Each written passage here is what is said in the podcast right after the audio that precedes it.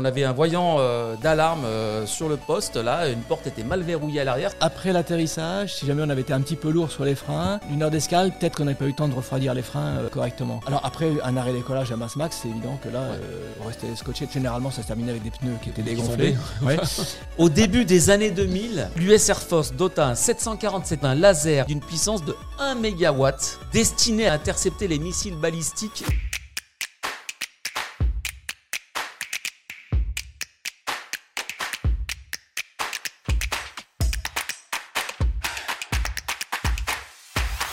Bonjour à toutes et à Bonjour à toutes et tous, bienvenue sur le Jump Seat 747e émission. Non, je blague, mais bientôt, bientôt. Émission exceptionnelle aujourd'hui. Exceptionnelle, pourquoi? Enfin, toutes nos émissions sont exceptionnelles, mais aujourd'hui quand même, on va parler d'un avion qui nous a fait rêver, qui nous fait encore Ouais. rêver, et je pense qu'il a suscité de nombreuses vocations dans le, le milieu aéronautique, auprès de pilotes d'ailleurs. Mhm.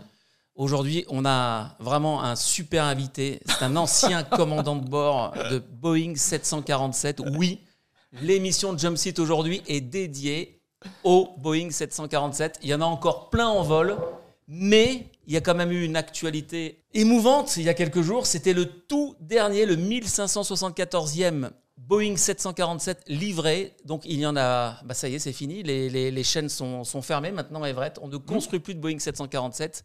Salut à tous. Bonjour à tous sur le chat. Bonjour à tous. Salut Antoine, ça va Bien et toi T'es pas trop fatigué Non, ça va. on va, on va vous On va, expliquer pourquoi on après. va débriefer. Et Yves derrière. Alors Yves, eh ben, on est super content que tu sois là. Bah, moi aussi.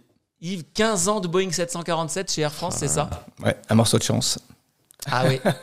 C'est une chance, c'est- c'est vrai. Ah oui, c'est extra- extraordinaire. T'en as encore les larmes aux yeux de cet avion. Oui. Eh ben, l'émission commence bien. Plein de souvenirs. Ouais. Donc voilà, vous avez compris, on va parler du Boeing 747 euh, bah, tout au long de l'émission. Mais avant ça, bah, la tradition déjà, euh, c'est de discuter un petit peu entre nous. hein. bah ouais. Déjà, merci à toutes et tous qui êtes connectés sur le chat. Tout le monde est là. Alors excusez-nous pour le Ouais. retard. On a quelques minutes de retard. Donc on l'a expliqué les raisons dans le chat. Euh, Non, mais- voilà, on va pas revenir là-dessus. Je ne suis Euh, pas forcément totalement d'accord avec ces, ces raisons, mais bon. Alors on va vous dire la vérité. Antoine est allé aux toilettes une seule fois. Voilà. Alors, quand on lit le chat, on a l'impression qu'il y est allé deux fois. Non, on a eu un petit bug, euh, un petit bug technique, ça arrive. On avait un voyant euh, d'alarme euh, sur le poste. Là, une porte était mal verrouillée à l'arrière. C'est ça? C'était Mm. arrivé, ça, euh, Yves? Avant une mise en route, ça t'est arrivé d'avoir du retard? Oh non, jamais Non, non, la compagnie sur laquelle je volais, on n'était jamais en à retard. la- à la seconde. Jamais, à la seconde près. Ouais, ouais. Ça Quoi que ça m'est arrivé euh, ce matin. Euh, hier, euh, Alors, la hier porte soir- ne voulait pas se fermer hein, quand même. On a eu un petit souci. hein. Ouais, alors justement, hier soir. Une porte rebelle. vous- Je sais pas si certains d'entre vous ont regardé Vol de nuit hier soir, donc sur Ouais. Jump Seat, hein. C'est ça. On était Antoine avec Jeff. et, et Jeff, ils ont fait donc un vol. euh, Vous êtes partis d'où C'est déjà à cause d'hier. Moi, je l'ai pris en cours de Euh, route. hein. on J'ai- est parti j'ai pas de décollage. Thaïlande, euh, Dan- Danong, je sais pas le prononce bien. Oh, de Euh, Thaïlande Thaïlande, voilà, c'est ça. jusqu'à Hong Kong. On a fait. Oula Ils ont posé chacun un Boeing 747. Deux fois. Parce Deux que, fois. Ah oui, qu'on fait bah, on a dit, tour. bah, c'était sympa, on va refaire un tour. Donc on, a- du coup, on a fait deux fois le Vietnam, oui, pardon. Euh, ouais, Euh, on a fait deux fois la- deux fois l'approche avec Jeff. On, on s'est- bon, on a dit, c'est génial, faut qu'on refasse parce que c'est vraiment quelque chose, quoi. C'est vraiment, on, on se disait avec Jeff, c'est vraiment un, un monde à part, quoi. Avec cette ambiance au milieu des buildings, etc. Euh, Sur la scène, en plus, ils avaient positionné des vieux avions, donc il y avait le Concorde, etc. Donc c'était vraiment, Ah ouais. c'était vraiment sympa. Et et avec vraiment- euh, quelle visibilité et quel plafond? Ah voilà, on, est- on s'était mis euh, beau temps. Par contre, on avait du vent de travers. un peu de vent quand même. hein. Non, on avait du vent un peu de travers euh, bah, qui venait de la gauche en fait, hein, quand on se posait. euh, En plus, sur c'est trop piste. facile. Ouais, bah c'est bien parce qu'ils nous ramenaient sur la piste du coup. Et la première fois, je peux, je peux vous dire que c'était plutôt pas mal. donc, Et il est euh, rarement de la gauche. ouais, c'est ça. Parce qu'il vient de la droite, c'est vrai que là, faut vraiment, ça doit être chaud. Ouais, faut anticiper. T'en as fait du Kaita, Yves hein? Oui Bon, tu nous raconteras ça tout à l'heure. On va vous le faire patienter un petit peu. Non, on va pas tout vous dire tout de suite, tout sur le 747 quand même. On commence tout juste l'émission. Soyez patients. Là, je vois le chat qui s'a- qui s'affole et tout. On arrive. On va parler du 747. Le replay est disponible d'ailleurs, nous dit Pilot GF. Ouais. pour ceux qui souhaitent après, Après, l'émission, ouais, bien voilà. sûr. Et Dan au Vietnam, le départ. Là. Si vous voulez Ah vous oui. poser à. Kaitac en 747, après notre émission, là, allez sur le replay sur Jumpseat, vous allez voir. Et, pas de crash en plus, hein, bravo. Non, c'est vrai. C'est mieux, remarque. C'est mieux. Mais en fait, ce qui était assez fou, c'est que Jeff, bon, Jeff l'avait déjà fait, mais première fois sur ce simulateur-là, donc c'est pas forcément le même ressenti. Moi, c'était la première fois. Je pense qu'on s'est pas trop mal débrouillé dans le sens où on est resté dans les vitesses d'approche, euh, etc. Donc on a, on a rien plafonné. Bon, après, sur la trajectoire, moi, la première fois, j'étais trop et lui, il était trop bas. Et euh, la deuxième fois, moi, j'ai réussi à me mettre pas mal sur l'altitude. Et pareil, Jeff, on s'est on, on s'est rattrapé. Vous suiviez les, les GS Les GS de la 13 ou ou c'était Euh, à vue- ou c'était à vue? On a tout fait à vue. Ah, En oui. fait, on allait choper le damier. Après, on a pris la rampe. Mhm. Parce qu'en fait, fameuse rampe. euh, le, alors je sais plus s'il était simulé GS, mais on avait, euh, en fait, vu que c'est des, des vieilles balises, euh, des fois elles sont pas sim- représentées dans le simulateur, donc on avait du mal à les faire afficher. Ça buguait un peu. Et puis le, ouais, voilà, le 747 qu'on avait était très peu modélisé. On- Il y a des modèles qui vont arriver par la suite qui vont être plus modélisés. On en parlera du, justement en fin d'émission. Mais euh, le modèle qu'on avait, c'était compliqué d'entrer des fréquences radio dedans. Pourtant, on avait séquencé tous les points avec euh, les ADF et etc. justement pour qu'on ait, on puisse le faire en radio-navigation. Et au final, on a dû finir euh, à vue parce que les ils apparaissaient pas. Par Ah oui. contre, on avait les, les marqueurs qui étaient présents. On a eu le outer marker, middle marker et final marker. Mhm. Donc ça, c'était pas mal pour ça. Déjà validé sur le plan qu'on était bien au 1770 pieds au middle marker, si je dis pas de bêtises. Alors, euh, Donc voilà. Et on l'était. Donc c'est déjà ça. Je pense que sur le plan, on était pas mal. on salue tous ceux qui, qui arrivent. La zone aéro, bonjour à tous. Euh, bienvenue, merci d'être là. Euh, alors, il y a quelques échanges là sur, sur l'IGS. Effectivement, on peut quand même expliquer. Il y a peut-être des personnes qui ne savent pas ce que c'est. Bon, euh, on connaît l'ILS, hein, Instrument Landing System. mais Il n'y a pas d'ILS à Kaitac sur la 13. hein. On se, c'est ça, Yves. hein, C'est on un- arrive. C'est un euh, IGS en fait. C'est ouais. un IGS. Mm. Voilà. Euh, qui nous amène Ça sur- ressemble- vers, vers la colline. Vers la colline. Puis alors après, a là, des minima euh, assez élevés. Et puis euh, à partir de, des minima, je sais plus combien c'était, peut-être 800, 1000 pieds, je sais pas.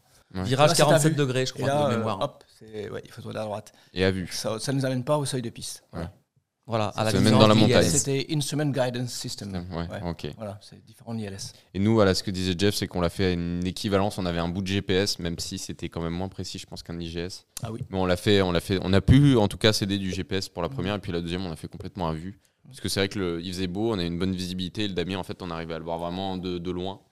C'est vrai que c'est, c'est perturbant au début de, de vraiment aller chercher ce, de vraiment aller incliner la, la machine. D'ailleurs, une question que je me posais, on incline. euh, Est-ce que tu te souviens combien de degrés on inclinait euh, en finale pour virer en Ah, finale? que- 47, moi j'ai. Je pense que c'était au-delà de recherches, 30, j'ai- c'est sûr. Ouais, parce que moi j'ai pris un 30. moment 30, euh, 32, je dis mais c'est énorme, mais c'est vrai que Non, non. c'est- c'est- Ouais. Ah, la au moins- clinaison, au moins pardon, ça, la moi, Ouais, pardon, ouais. Je parlais du, Ouais. Moi, je je parlais du virage. le roulis Ouais. comprenait. Ouais. Ah ouais. Ok. Ça dépend du vent. Comment ça va sur le chat? Tout le monde euh, arrive. Là, on, est, on a mis en route, on est au roulage, on va bientôt décoller. Mhm. Donc, euh, j'espère que tout le monde a bien attaché sa ceinture. On est nombreux aujourd'hui. hein, On est dans un Boeing 747. Il y a de la place. Donc, il y a de la place, il y a du monde. Euh, L'embarquement, allez, on va laisser encore les portes ouvertes. On n'a pas mis en route. les hein. retardataires. Sur les retardataires qui veulent encore embarquer. C'est vrai qu'embarquer un 747, ça prenait combien de temps Une demi-heure, non Euh, Ah oui, une bonne demi-heure. Largement, ouais. hein. Ouais, une bonne demi-heure, ouais. Sans le, Ouais, c'était une quarantaine de minutes. avec le fret, ouais. euh, avec le fret? Bah, ça se fait simultanément. Ouais, c'est ça. Ok. Pilot GF, content d'être là. Bah, nous aussi, on est content euh, que tu sois là. Ouais. Et on est content d'être là aussi. Ah, je Il y, a vois des, un- voilà, il y a des petits bugs techniques aujourd'hui, Mais, mais, euh, Martin, c'est en euh, train d'être résolu. Je vois un, un euh. monsieur, enfin une, un Eulfred, content de te voir. Coucou Yves. Ah oui, Alors, Louis. je sais alors pas qui Alfred. Alfred, Alfred. Je sais pas tu qui le connais, tu le connais, Alfred. Voilà. Ah, c'est le Fred qu'on connaît? Oui. Ah, d'accord, ok. ok. Alors, tiens, on a, on a une L- personne qui oui. arrive pour la première fois. Ouais, bah bienvenue à toi. Première fois sur cette chaîne. Bienvenue, Louis. Mhm. Louis 199 754. C'est ça. Alors, tu nous expliqueras peut-être ce que signifie ce chiffre. Mais en tout cas, bienvenue. Euh, ça nous fait très plaisir d'avoir euh, chaque semaine des personnes qui découvrent l'émission. C'est ça. Donc, on va tâcher d'être euh, à la hauteur. hein. Et on l'invite à s'installer dans le siège du 747. Ouais. Voilà. Donc, euh, bah, Louis, tu es en 24. Ah, bah, t'as un hublot. Tu vois, tu as de la chance. Donc, Installe-toi. 24A. Bienvenue à bord. Pilot Jeff, on avait un prof qui disait toujours ça en début de cours. Si on arrivait en retard, il nous disait la passerelle est retirée. Il faudra attendre le prochain départ. Bah oui. J'aimerais bien savoir qui c'était, Jeff. euh, Si c'était un peu un indice, ça me ferait. Parce qu'on a eu les mêmes profs avec Jeff, donc euh, on Ouais. a pas mal de. de Un indice sur le prof, Pilot Jeff. Alors, Ulfred nous dit c'est le chiffre du jour, 199 754. Ça aurait pu. Ouais. Mais très bonne transition, Alfred, merci. Le chiffre du jour. Donc, Yves, on a une tradition. Chaque émission, on a un chiffre mystère. On va, on va se donner le temps de l'émission pour trouver Ce la sera un fil rouge, on va Mhm. dire même. Voilà, ça sera un fil rouge. Ceux qui trouvent tout de suite, bah, bravo. Vous aurez gagné un vol en Boeing 747. Ok, je Enfin, vois qui c'est. Vous avez vu cette belle maquette d'ailleurs là? Le, le- le Victor Zulu euh, Air France Cargo. Ouais. Yves, cet avion, tu l'as piloté plein de fois. hein. Bah oui. Bon, on en reparlera. Euh, le chiffre mystère, pardon. Eh ben, on va être, on va, on va être euh, original aujourd'hui. hein. Ouais, Donc le chiffre ça. mystère. Est-ce que quelqu'un connaît le chiffre mystère? J'ai dit tout à l'heure non. Non. 7, 4, 7, 747. Voilà. C'est le chiffre mystère. C'est le chiffre mystère. Mais, euh, Mais, à quoi euh, correspond-il? hmm.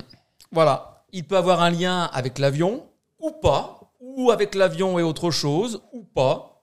Mais en tout cas, voilà.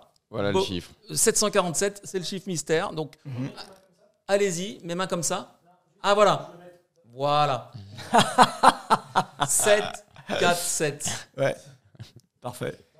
Mais je trouve On que remercie même à la rien, régie. que les chi- rien que les chiffres sont beaux. Ah oui, absolument. La police Ouais, est magnifique complètement. qu'ils utilisent. Ouais. Voilà. Très puis gracieux. Même, Splendide. euh, enfin, je sais pas, c'est- c'est- cet avion quand même, euh, bon, voilà, il est, il est magnifique même, euh, même sur le papier.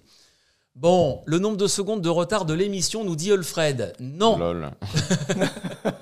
ce n'est pas ça. La zone aéro, je connais un ancien commandant de bord 747 chez Air France, Stéphane M, qui nous avait aussi raconté quelques anecdotes. Super expérience. Et ben aujourd'hui, zone aéro, on va en avoir des anecdotes. M. Stéphane M, ça t'a dit quelque chose Non. Yves? Non, ça me dit rien. Louis nous dit J'aime beaucoup la dernière livrée Air France sur cet avion. Ouais, c'est la version cargo en plus. Justement, à propos de livrée, ne sais pas si vous voyez, si on peut avoir une image un peu en grand angle. Alors, on, en a trois sur le plateau. On a décoré le plateau aujourd'hui avec de magnifiques peintures. Donc là, c'est un 747-400 Air France qui est en approche euh, Mexico. Ces peintures, peintures à l'huile, elles ont été réalisées, ces œuvres même, par, au-delà d'être euh, pilote, pilote de ligne, pilote aussi, tu nous raconteras sur quoi tu voles encore aujourd'hui. hein. Mhm. Yves, tu es aussi un artiste. Voler, c'est c'est de la poésie, tu m'as dit l'autre jour Ah quand oui. on a préparé l'émission. Mm. Donc tu, tu peins, tu passes tes journées à peindre. Pas mal pendant l'hiver, un peu moins l'été. Parce c'est- plus de fille l'été. Derrière, là, elle est Ouais. magnifique. Bah, oui, c'est une arrivée. C'est pas exactement la- l'arrivée standard sur Mexico, hein, parce que j'ai j'ai placé le Un peu 747. triché. J'ai un peu, stra- j'ai un peu triché, ouais. Mm. C'est- Je l'ai fait passer un peu plus au nord que la trajectoire d'arrivée habituelle. Et un Oui, peu, parce et qu'on un voit peu pas plus, bien, et un mais- peu Ouais. plus bas Voilà. aussi. Mais euh, c'est l'idée du, du dernier vol, en fait, parce que le dernier vol commercial a été fait sur Mexico. Mexico, Ouais. 47 47 400. Mm. Et voilà, c'était pour conclure un petit peu une, le- histoire. La maquette derrière. Bon, on, par- on reparlera de tes œuvres, euh, Yves, tout à l'heure dans, la, dans la partie culture. Euh, on va pas tarder à commencer maintenant. Je pense hein, qu'on va pouvoir euh, fermer les portes. On va pouvoir fermer les portes. Ça y est, tout est commandant. On peut fermer. On est paré au pushback. On peut fermer. Euh, Très bien. un bel avion qui vole bien de Marcel Dassault, nous dit Louis. C'est vrai. Un bel avion est un avion qui vole bien. Mm. Voilà. Franck May, 747, le record de tonnes en retardant largué en une journée de Spirit of John Muir, soit 10 rotations. Alors, tu parlais du chiffre mystère Franck May. Non, c'est une bonne, euh, bonne piste. Enfin, bonne piste, non. C'est intéressant comme, euh, comme information, mais ce n'est pas ça. Il est passé à Lyon le week-end dernier avec son nouveau proprio. Euh, effectivement, l'avion euh, à Lyon, on a eu un visiteur là, à Saint-Ex le week-end dernier, un Boeing 747-400 Ah bon National Air. Ah, tiens. Magnifique, peint aux couleurs des 30 ans de, de la compagnie, National Air Ah Cargo. hein. Mhm. Et c'est un avion qui a toute une histoire, euh, qui a été d'ailleurs bombardier du ciel. Bombardier d'eau, pardon. D'eau Ah Voilà. oui, d'accord. Et il est passé à Lyon, il a fait une rotation, il venait de New York, il a passé la nuit, il est reparti le lendemain à Chicago pour le plaisir des, des spotters Ouais, qui sont déchaînés Ouais. sur les réseaux sociaux. Ouais. Magnifique avion, ouais. On Ah, l'a- on l'a suivi d'ailleurs au décollage samedi matin.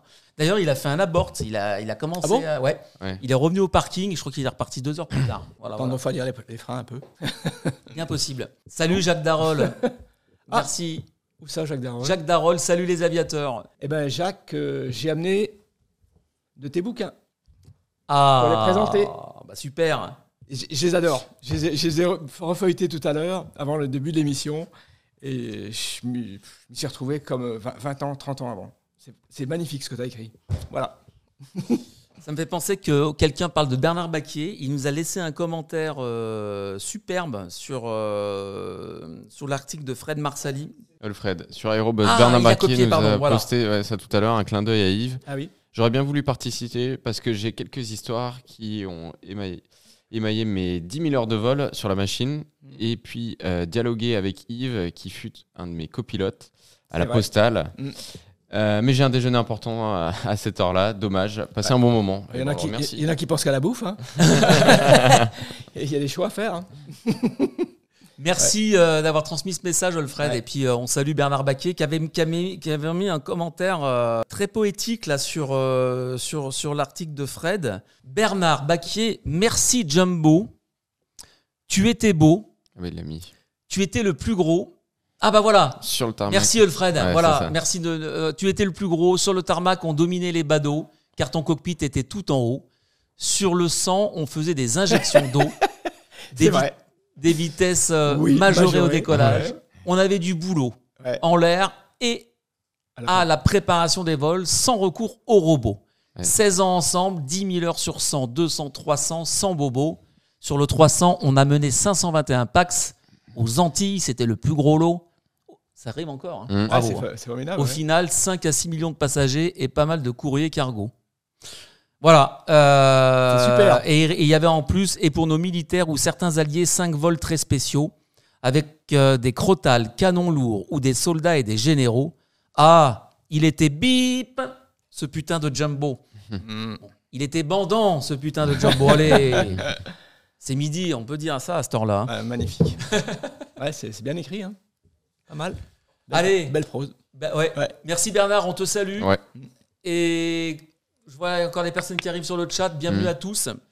Nous sommes en direct sur Twitch. On a eu un petit peu de retard. C'est une spéciale Boeing 747 avec comme invité aujourd'hui Yves Derrien, Mm. commandant de bord, retraité, Boeing 747 Air France, 15 ans sur cette magnifique machine. On va en parler dans, dans un petit moment. On va, on va démarrer tout de suite par le débrief. Vous êtes tous prêts? Eh ben générique.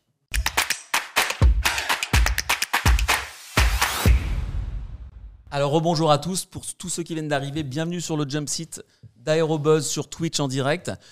On commence l'émission par le débrief. Alors, euh, vous savez, Jump Seat, c'est derrière, c'est aussi Aérobuzz, votre magazine d'information sur les actus aéronautiques en ligne tous les jours. Chaque semaine, on a deux trois actualités qui nous ont euh, interpellés, qui ont été euh, Ouais. traitées par l'équipe de la rédaction d'Aérobuzz, Vous pouvez retrouver sur le site d'Aérobuzz. qu'on peut retrouver sur le site d'Aérobuzz absolument. Alors, c'est à toi, Antoine. On Eh ben commence par euh, des histoires de ballons dans le De ciel. ballon, ouais, c'est ça.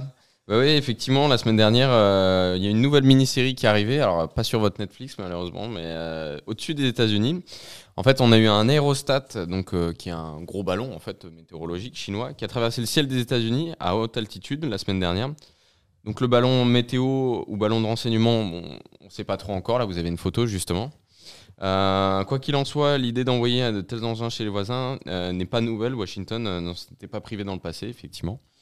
Donc, euh, On donc voit à voilà. l'image, là, le ballon. ouais, ouais. Ouais, on le voit avec euh, bah, justement des panneaux solaires. euh, bon, on sait pas trop ce qu'il y a dedans, mais euh, Ils sont en train d'analyser, Ils ils, ont sont- récupéré quelques pièces. c'est ça. Alors, on va le 28 janvier, donc euh, le ballon stratosphérique a, euh, a commencé à accéder au continent américain via les îles euh, Alouetiennes, avant de pénétrer dans l'espace aérien américain au niveau de l'Alaska, puis le Canada, et redescendre ensuite euh, pour arriver au final euh, repasser la frontière des États-Unis le 31 janvier.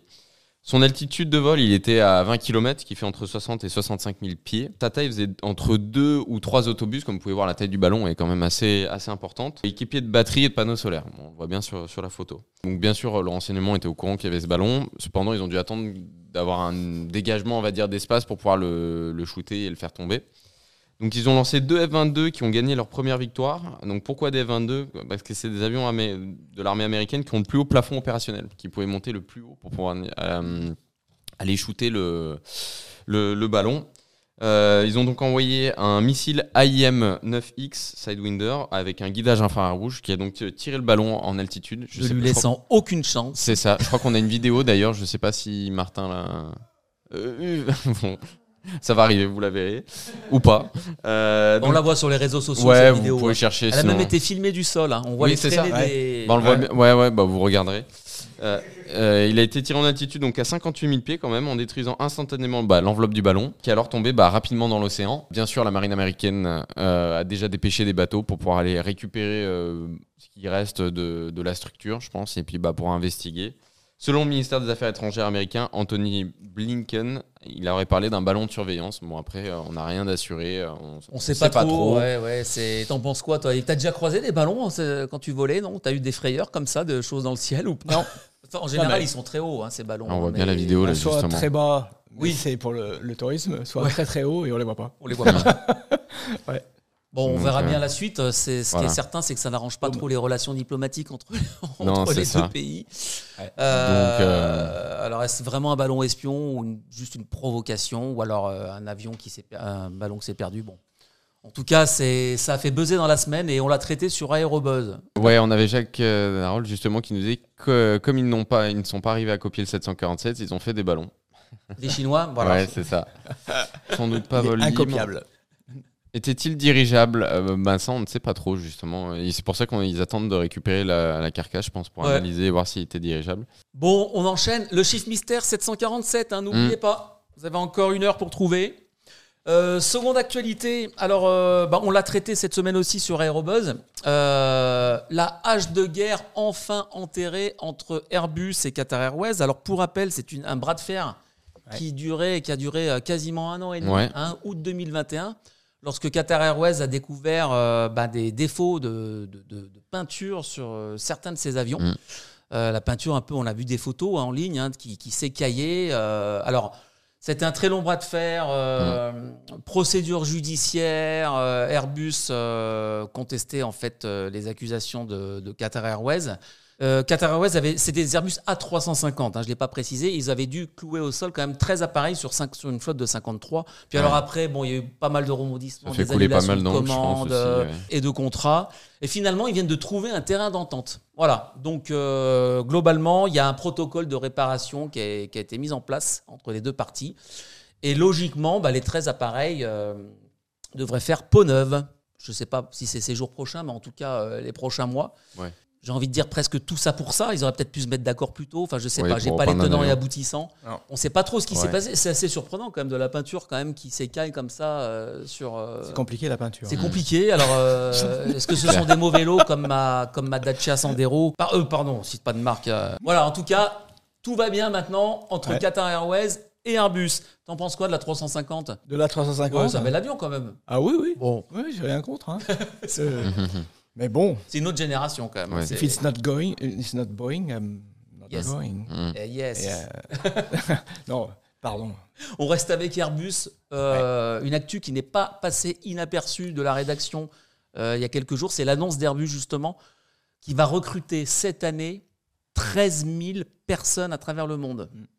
Donc, évidemment, euh, monter en puissance, monter les cadences de production.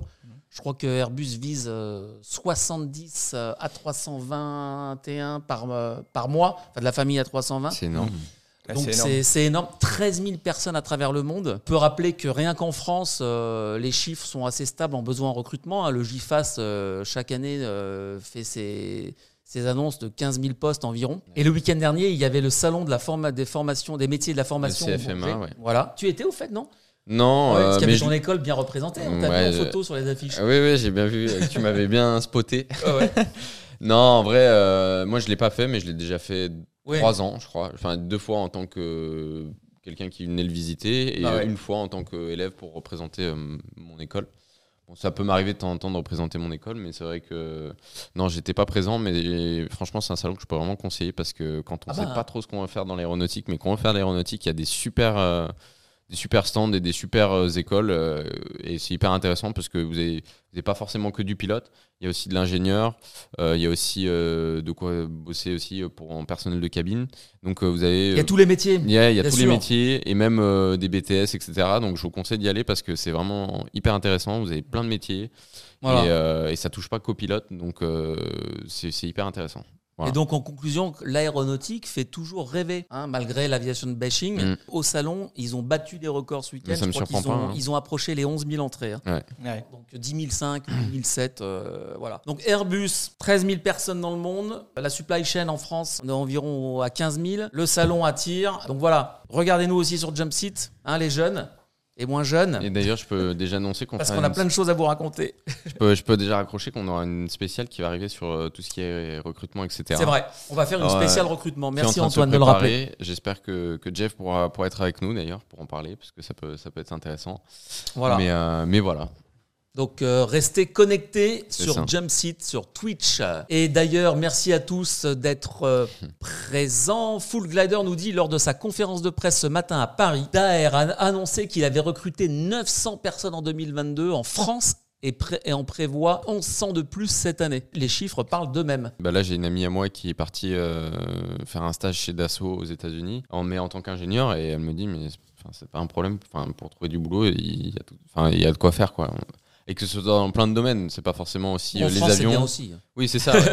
oui, mais euh, bon, après, c'était une mode française, mais, euh, mais que ce soit aussi dans d'autres domaines, notamment les drones, ce qui est hélicoptère, etc. Il y a, il y a plein de domaines euh, qui recrutent dans l'aéronautique et c'est pas forcément que des avions. Enfin, c'est de plus en plus large, les ULM aussi. Enfin, on voit que y a Absolument. plein de trucs qui se développent, donc euh, je pense que C'est très large. il y a de l'avenir en tout cas pour, pour, pour plusieurs métiers, donc je pense que donc, voilà. Beaucoup, beaucoup de métiers, effectivement. Pas qu'ingénieur, pas que pilote, il y a aussi les Ouais. compagnons du devoir, il y a d'énormes besoins. Oui, c'est clair. Euh, les usines maintenant, c'est. Enfin voilà. Bah, on l'a bien vu avec la crise de- de- d'Airbus sur ses, sur ses euh, fournisseurs. hein. Mm, mm, Il y avait mm. des problèmes euh, pour justement fournir des pièces. des pièces. Je pense qu'il y a du boulot. Quoi. On en reparlera sur Jumpseat et sur Aerobuzz, évidemment. Eh bien, on va, on va enchaîner euh, maintenant dans le cœur du sujet, le Boeing 747. Oula. Regardez comme il est beau. Oh là là là là. Moi, cet avion, euh, je crois qu'on en a tous rêvé hein, de cet Ouais, avion. tous, hein. Qu'est-ce Ouais. qu'il est beau. Ouais. Ouais. J'ai hâte qu'on commence euh, le Jumpseat avec Yves. Alors avant ça, on va faire un petit point fixe. Je dis petit parce qu'en général, point fixe, euh, bah, c'est voilà, c'est un sujet qu'on qu'on- qu'on creuse, mais on va rester sur le 747 aujourd'hui. Alors le générique, c'est parti pour le point fixe.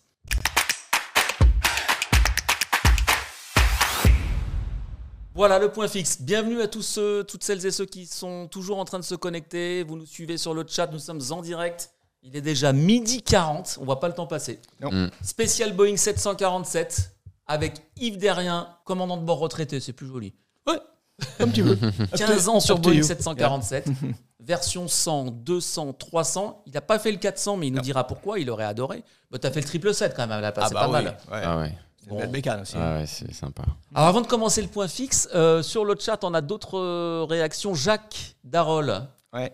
qu'est-ce qu'il nous dit, Jacques? À Colomiers, 31 770, il y a un rond-point baptisé rond-point du rêve des enfants. On pourra s'y installer pour un prochain jump seat. Très bonne idée. Eh, bonne idée, ouais. Faut demander à Martin si techniquement c'est possible. Pour bloquer la, la, Martin. la circulation et puis euh, on fait ça l'été. Ouais. Ouais, c'est ça. Et on amène, euh, on amènera Des chaises longues, et puis voilà, on est bon. Martin qui, on lui fait un clin d'œil à Martin qui, voilà, qui nous assure une super réa chaque Ouais, mardi en direct. Vous le verrez un jour, Martin. Vous le verrez. Un jour. Pas très d'accord avec Alfred. Le plus Alors- beau, c'est pas le SP. Ah, Il est moche. c'est vrai, Alfred, tu, préf- tu, tu trouves que le. SP c'est le plus beau. Tu, bah, Il est explique-nous tout pourquoi. raccourci. Il, il a, il a pas d'élégance, cet avion. Alors justement, Fred, puisque tu es là en ligne, le point fixe euh, se base aujourd'hui sur un de tes articles. Alors Fred, euh, Ulfred est un des piliers de la rédaction d'Aérobuzz. C'est un grand, grand passionné aussi, enfin voilà, du, du 747 et pas seulement. Mais en tout cas, il nous a fait un chouette papier sur les 10 choses à retenir sur le Boeing 747. Voilà, immortel Boeing 747. Le premier, le Boeing 747 a trouvé... Alors, soyez attentifs sur le chat, hein, parce que y a, là, il y a 10 anecdotes et on a d'autres à suivre. Ulfred nous dit, j'adore, il a une bille de clown. Ouais, Je pense qu'il parlait du SP. du SP, ouais. Non, c'est pas toi. hein.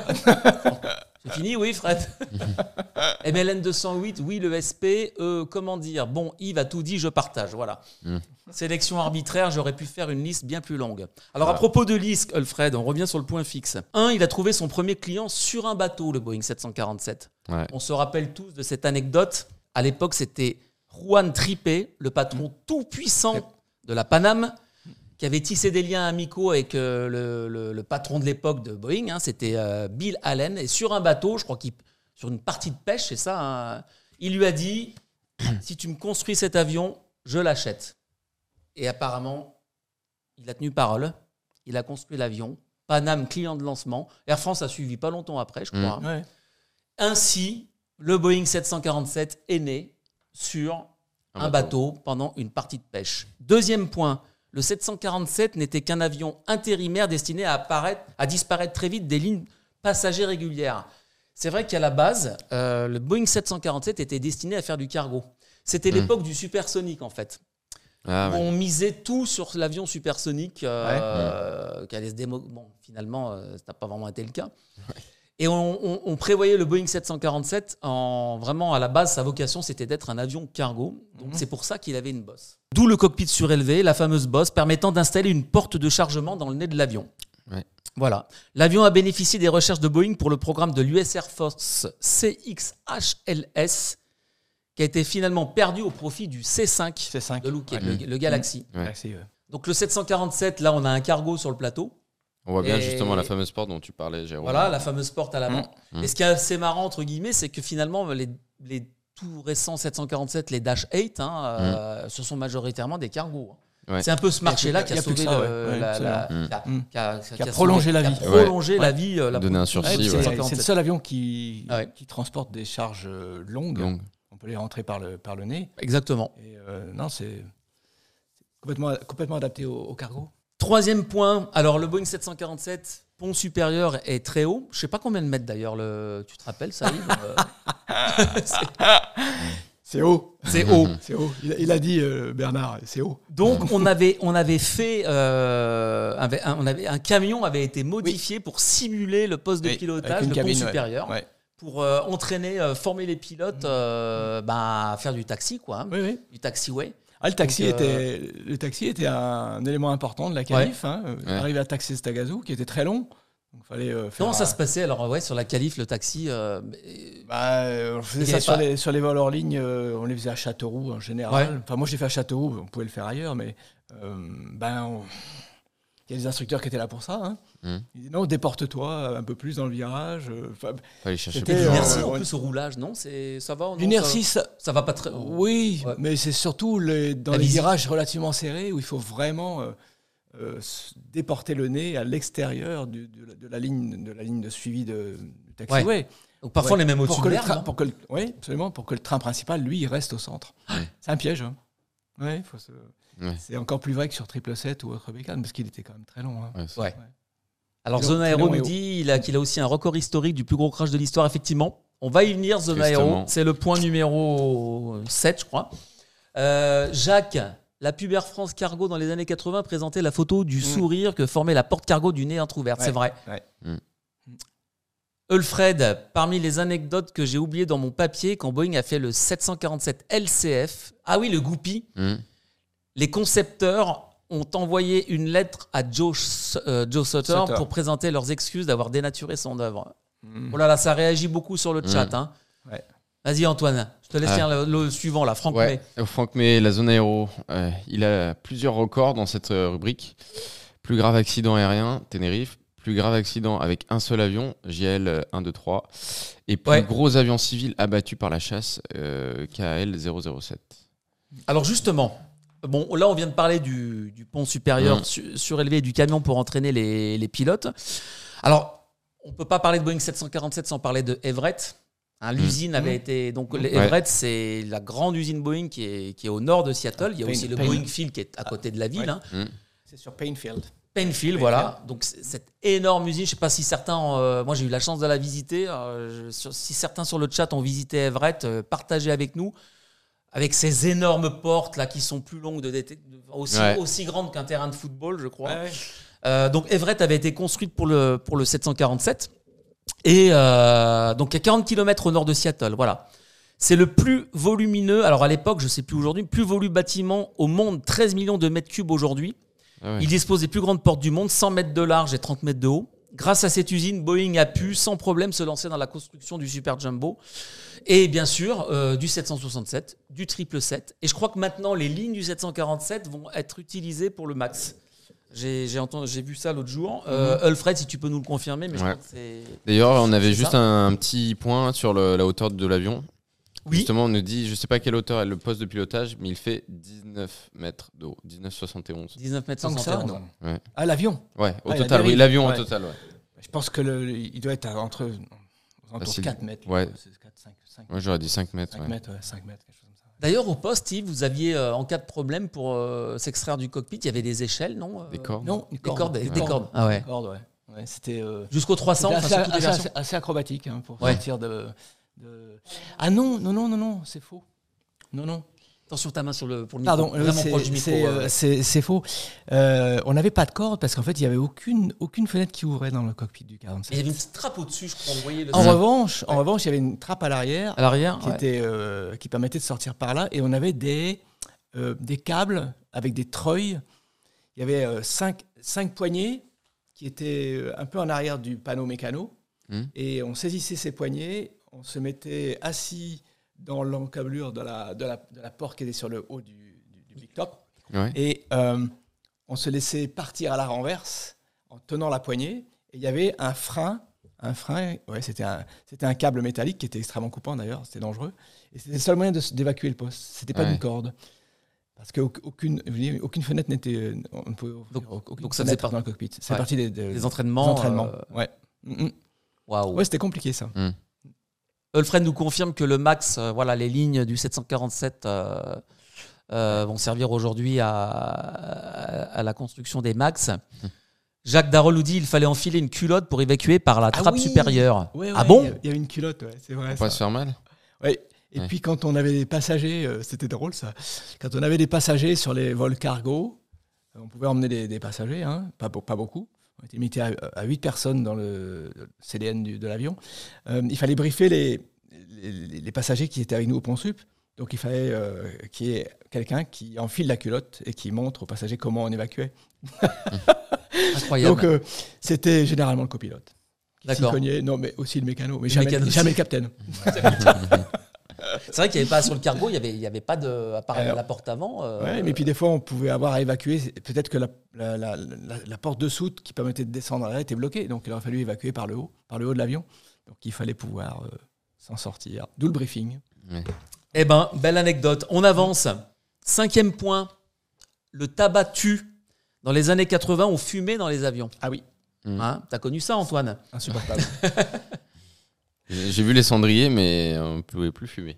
Alors, quelqu'un a mentionné tout à l'heure le crash du, du JAL, euh, Japan Airlines Ouais. 123. Euh, 520 morts, Mm. quand même. 12 août 85. On a découvert, après enquête, que la cause du drame était, une, euh, était due euh, à une accumulation de, de tabac euh, qui avait créé des fissures, en fait. Et alors, Ah je vais bien lire les choses. hein. Les enquêteurs furent surpris de comprendre que la cause du drame était une réparation de la paroi arrière de Ouais, l'avion consécutive à un atterrissage dur quelques années plus tôt et dont les fissures fatales étaient invisibles sous la crasse du tabac. Voilà. Ah oui. D'accord. Qui s'était déposé au fil des années. Ah oui. Donc c'est quand même assez, euh, assez incroyable. MLN 208 nous dit Ah oui, on pouvait fumer, je m'en souviens bien. Ouais. Euh, sixième point, il peut voler avec un réacteur en plus, le Boeing 747. Il avait, on pouvait fixer un cinquième réacteur en cas de, de panne d'un moteur pour éviter euh, bah, d'affréter un autre avion. Enfin, Oui. on pouvait faire voler l'avion avec un 5. Il y Ça, vous, c'est incroyable ça. Oui, oui. Il se mettait sous le, sous le saumon gauche, il me semble, Ouais. entre le, le réacteur 2 et le, et le saumon. Il se mettait là, je crois. mais- Ça veut dire qu'il y avait des panneaux qui démontaient, il y avait déjà les accroches prévues. Certainement. Moi, Je l'ai Ouais, jamais vécu. Et Ça, ça, ça a été assez peu utilisé. hein. Ouais. C'était c'est une, une option envisageable, mais Ah ouais. je ne sais pas si ça a beaucoup, beaucoup servi. hein. Ça se fait là. euh, je- Fred nous dira, mais sur les SP, Pratt Whitney, je crois, ils ont toujours Mm. des SP pour faire des tests moteurs. Est-ce qu'ils mettent un cinquième moteur ou est-ce qu'ils remplacent? À voir. Alfred va nous dire ça. Non, pour, les, pour les essais, je pense qu'ils changent le moteur. change le moteur, hein, il est dans les Ouais, S4. ouais, hein. Alfred nous dit les cendriers étaient toujours dans les accoudoirs des 747-400 Air France. C'est vrai. Mm. Du dernier vol de 2016, mais c'est vrai, il y avait, il y avait, il y avait les cendriers sur les, les 4-7 d'Air France. Et François nous dit Bonjour à tous. À l'atterrissage, nous étions à 12 mètres de haut. Ah oui. 12 mètres de haut, le cockpit? Le Ouais, cockpit. Peut-être, hein, je me rends pas compte. Ouais, peut-être 12 mètres. Ah, C'est possible, hein. mais ça fait haut. Ça fait haut. ouais. Jacques nous dit lorsqu'au hangar, on démontait la vanne de régulation pressurisation collée à la nicotine, on était vacciné à vie du tabac. Ouais. C'est vrai que c'est quand même c'est, c'est un, un autre monde, hein. un autre Et ça, monde. et ça fumait au cockpit. hein. Alfred nous confirme il y a un cinquième moteur en pod. Donc tu, on Ouais, parle ouais. bien du SP, hein, euh, Alfred. Et la zone aéro, et c'est un des seuls transporteurs de navettes spatiales. Oui, C'est vrai aussi. Ouais. c'est vrai aussi. À propos des cinq moteurs, c'est arrivé que de bo- des- des- il y a eu des catastrophes, hein, des pertes de moteurs. On se rappelle notamment du El Al Cargo au décollage de- d'Amsterdam. Il s'est craché dans un immeuble. Je crois qu'il avait perdu deux moteurs en 92, je crois. L'avion finit par tomber et percuter un immeuble. Les deux réacteurs de l'aile droite Ah oui, ouais. furent retrouvés dans un lac non loin de là quelques semaines après le drame. Donc Si parle, on parle des drames, mais on ne parle pas des choses qui se terminent bien. Parce qu'il y a notamment un. un- Air, Tahiti- euh, l'Air Non, France non, à Tahiti. Non, non, un British Airways. British Airways qui était rentré dans un nuage Oui, volcanique. ouais. Ah oui, c'est vrai. Ouais, ouais, Ils oui. fini avec les avaient éteint-. Ils avaient éteint, je crois, les quatre moteurs. Ils ont réussi à en rallumer deux. Ouais. C'est vrai. Ils se sont posés euh, avec un pare-brise totalement euh, opaque. Ouais. Et, euh, C'était et en ils se sont ça, posés hein. en bimoteur. Oui. Pas vers l'Indonésie, je crois. absolument. Ça, elle est C'est-à-dire, incroyable, Ils, ont, ils avaient fait un travail absolument euh, remarquable, l'équipage. Remarquable. c'est. C'est un Quatre un- moteurs éteints, ils ont tout rallumé. tout rallumé. Et ils ont non, pu non, voler. Non, deux. deux. Ils en Deux. rallumé deux. Ils en ont rallumé deux, Ouais. voilà. et Ils Ouais. ont pu continuer. Jakarta, on me dit. À Jakarta. Jakarta. Combien de temps ils ont Ouais. volé avec, avec tout moteur éteint Tu te rappelles, non? Je sais pas. Je sais pas. Mais c'est, ouais, c'est, franchement, Ouais, si ils ont- vous ils pouvez ont- regarder le air crash dessus, il est hyper intéressant. Ah oui. Ouais. Ah, c'est vraiment. Puis euh, la gestion, le CRM. enfin, le CRM, la gestion d'équipage gestion était. d'équipage, c'était- c'était vraiment Ouais, extra- extraordinaire. J'avance sur le point fixe. Euh, alors, Alfred nous, con- nous confirme sur les SP de Pratt Whitney, oui, sur le côté de la bulle, donc un cinquième moteur. Bonjour Masso67, bienvenue à bord. ouais. Bienvenue, merci de nous rejoindre sur le Jump Street spécial 747. Allez, j'accélère un petit peu. Hein. On Ouais. pouvait embarquer plus de 1000 passagers, en théorie, sur un 747. C'est arrivé, alors, pas vraiment en vol, euh, en vol Ouais. classique, mais euh, Fred nous ressort cet incroyable vol de 1991 lors de l'opération Salomon, destinée à, évacu- à évacuer en 48 heures quelques 14 000 juifs éthiopiens de leur pays et de les rapatrier en Israël. Il y avait eu plusieurs 747-200 de la compagnie El Al qui avaient été euh, affrétés. Mhm. Un d'eux décolla avec 1088 chiffres officiels et 1122 personnes à bord. Wow. Record absolu. Voilà, bon, le, le vol a duré quand même quelques heures, des personnes étaient assises dans les C'est allées, clair. etc. Je sais pas s'il était certifié Comment on par fait contre. pour le poids là C'est surtout pour Je l'évacuation. pense que ça je devait être euh, un, Hein un aspect euh, Ouais. mineur dans Ouais, cette affaire. clair. La rotation, elle est aux limites là, j'imagine. C'est- Non, mais c'est clair. Non, mais c'est vrai que moi je me dis, ouais, c'est vrai qu'il devait être certifié pour l'évacuation. Parce que c'était un des problèmes du- de la 380, c'était qu'il puisse euh, évacuer tout le monde dans les temps. Là, Huitième chose à retenir. euh, alors, je crois que c'est Zone Aero qui a parlé de, de cette- ce dramatique euh, événement à Tenerife en, 80 en 77, collision entre deux Boeing 747. Mm. Donc, la responsabilité des pilotes, euh, bah voilà, des pilotes. De KLM. de KLM. Voilà, KLM. Donc là, euh, le commandant de bord euh, a tenté de décoller dans le brouillard sans vraiment s'assurer que le jumbo de la Paname euh, n'était plus sur la piste. Parce qu'en fait, la piste. oui, Voilà, Ouais. fallait remonter la piste. Là-bas, il n'y a qu'une piste, il n'y avait Ouais. pas de, y a pas de bretelle à côté. Mm. Et évidemment, bah, vaut, vaut mieux attendre que l'avion ait complètement remonté la piste avant de décoller. Et là, ce n'était pas le cas. A contrario, en juin 82, l'équipage d'un 747 de British Airways parvint à se poser en urgence après son vol plané de Jakarta. Ah, voilà. Et Jakarta. et le volcan Bon, tu vois, t'en connais plein hein, des anecdotes là, Mm. Yves. hein. Neuvième point. Alors ça, je savais, je- moi je la connaissais pas celle-là. Il fut une arme digne de Star Wars. Il nous dégote de ces choses, euh, Fred. Mm.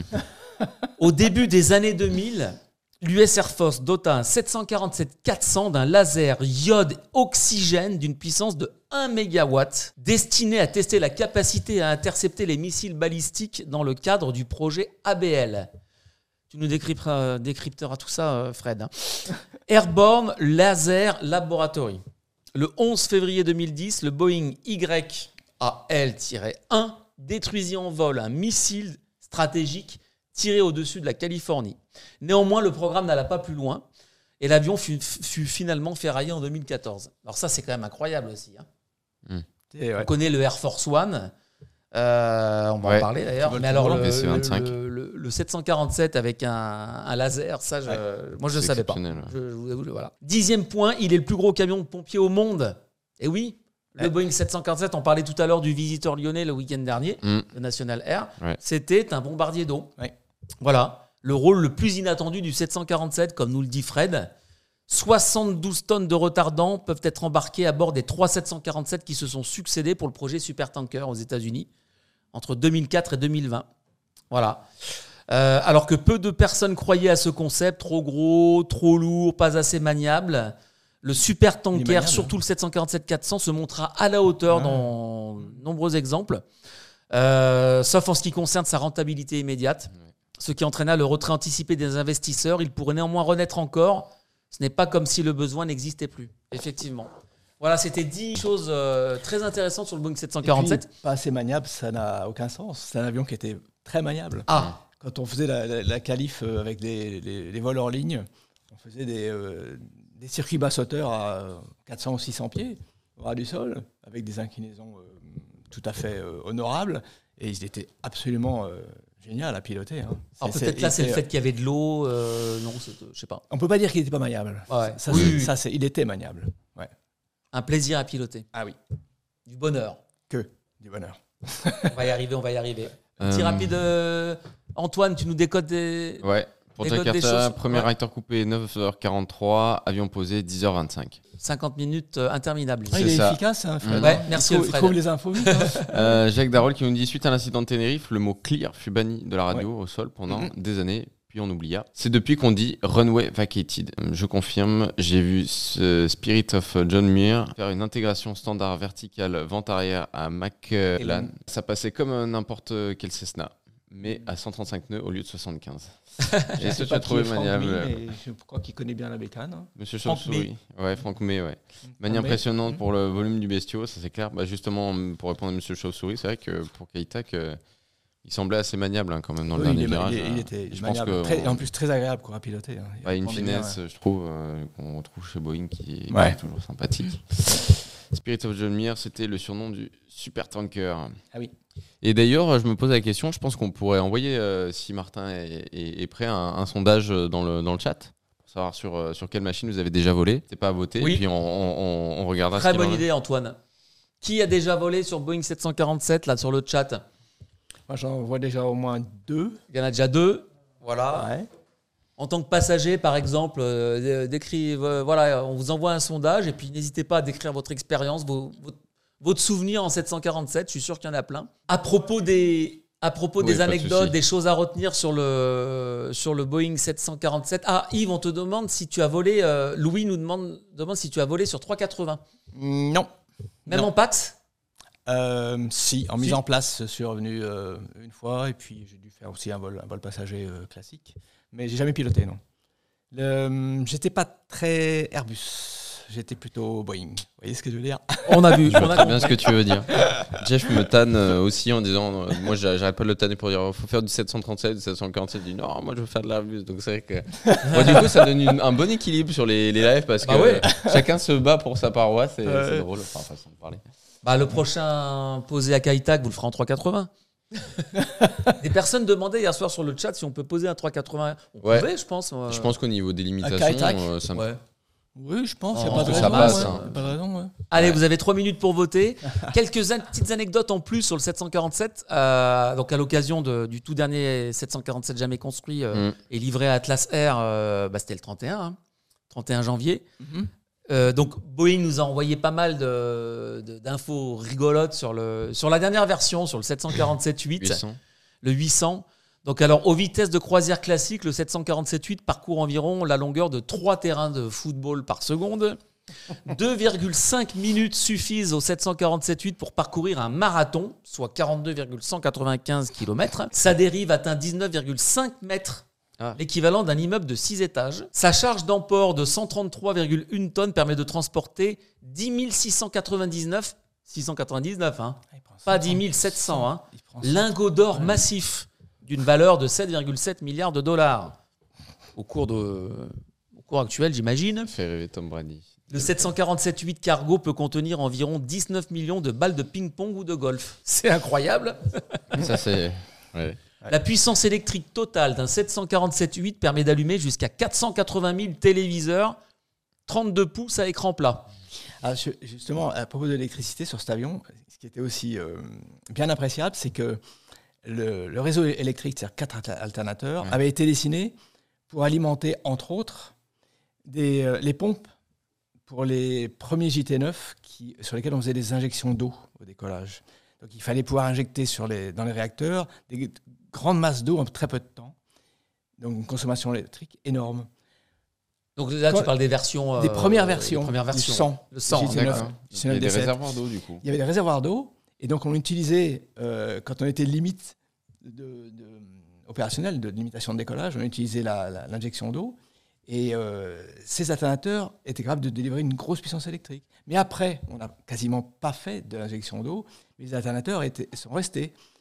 Donc on avait trop de puissance électrique. Avec seulement deux alternateurs, on pouvait euh, faire un vol normal. Ah on n'était jamais limité en électricité dans, sur cet avion. Jamais. C'était toujours, on avait une surpuissance électrique. On reparlera de la puissance hein, entre les versions 100 et 300. Ouais. Ça a bien évolué aussi. Ah oui, c'est ça. évolué. Ah ouais. Voilà. A C'était un avion Alors, jamais pour limité. refroidir les réacteurs, on nous pose la question. Je pense que c'est plutôt pour augmenter les performances des moteurs quand on injectait de l'eau. Je pense que c'est la question du, du chat, justement. Oui, on refroidissait. On augmentait les, les performances. En refroidissant, ouais, on- le- Ouais, ouais, absolument. pour augmenter le rendement. Euh, Jacques Darol nous dit un photographe chinois a passé les deux mois précédents la fermeture de Keitak sur un toit à photographier tous les avions euh, de toutes les compagnies. Puis il a fait fortune en vendant les photos aux navigants qui se pressaient dans sa boutique.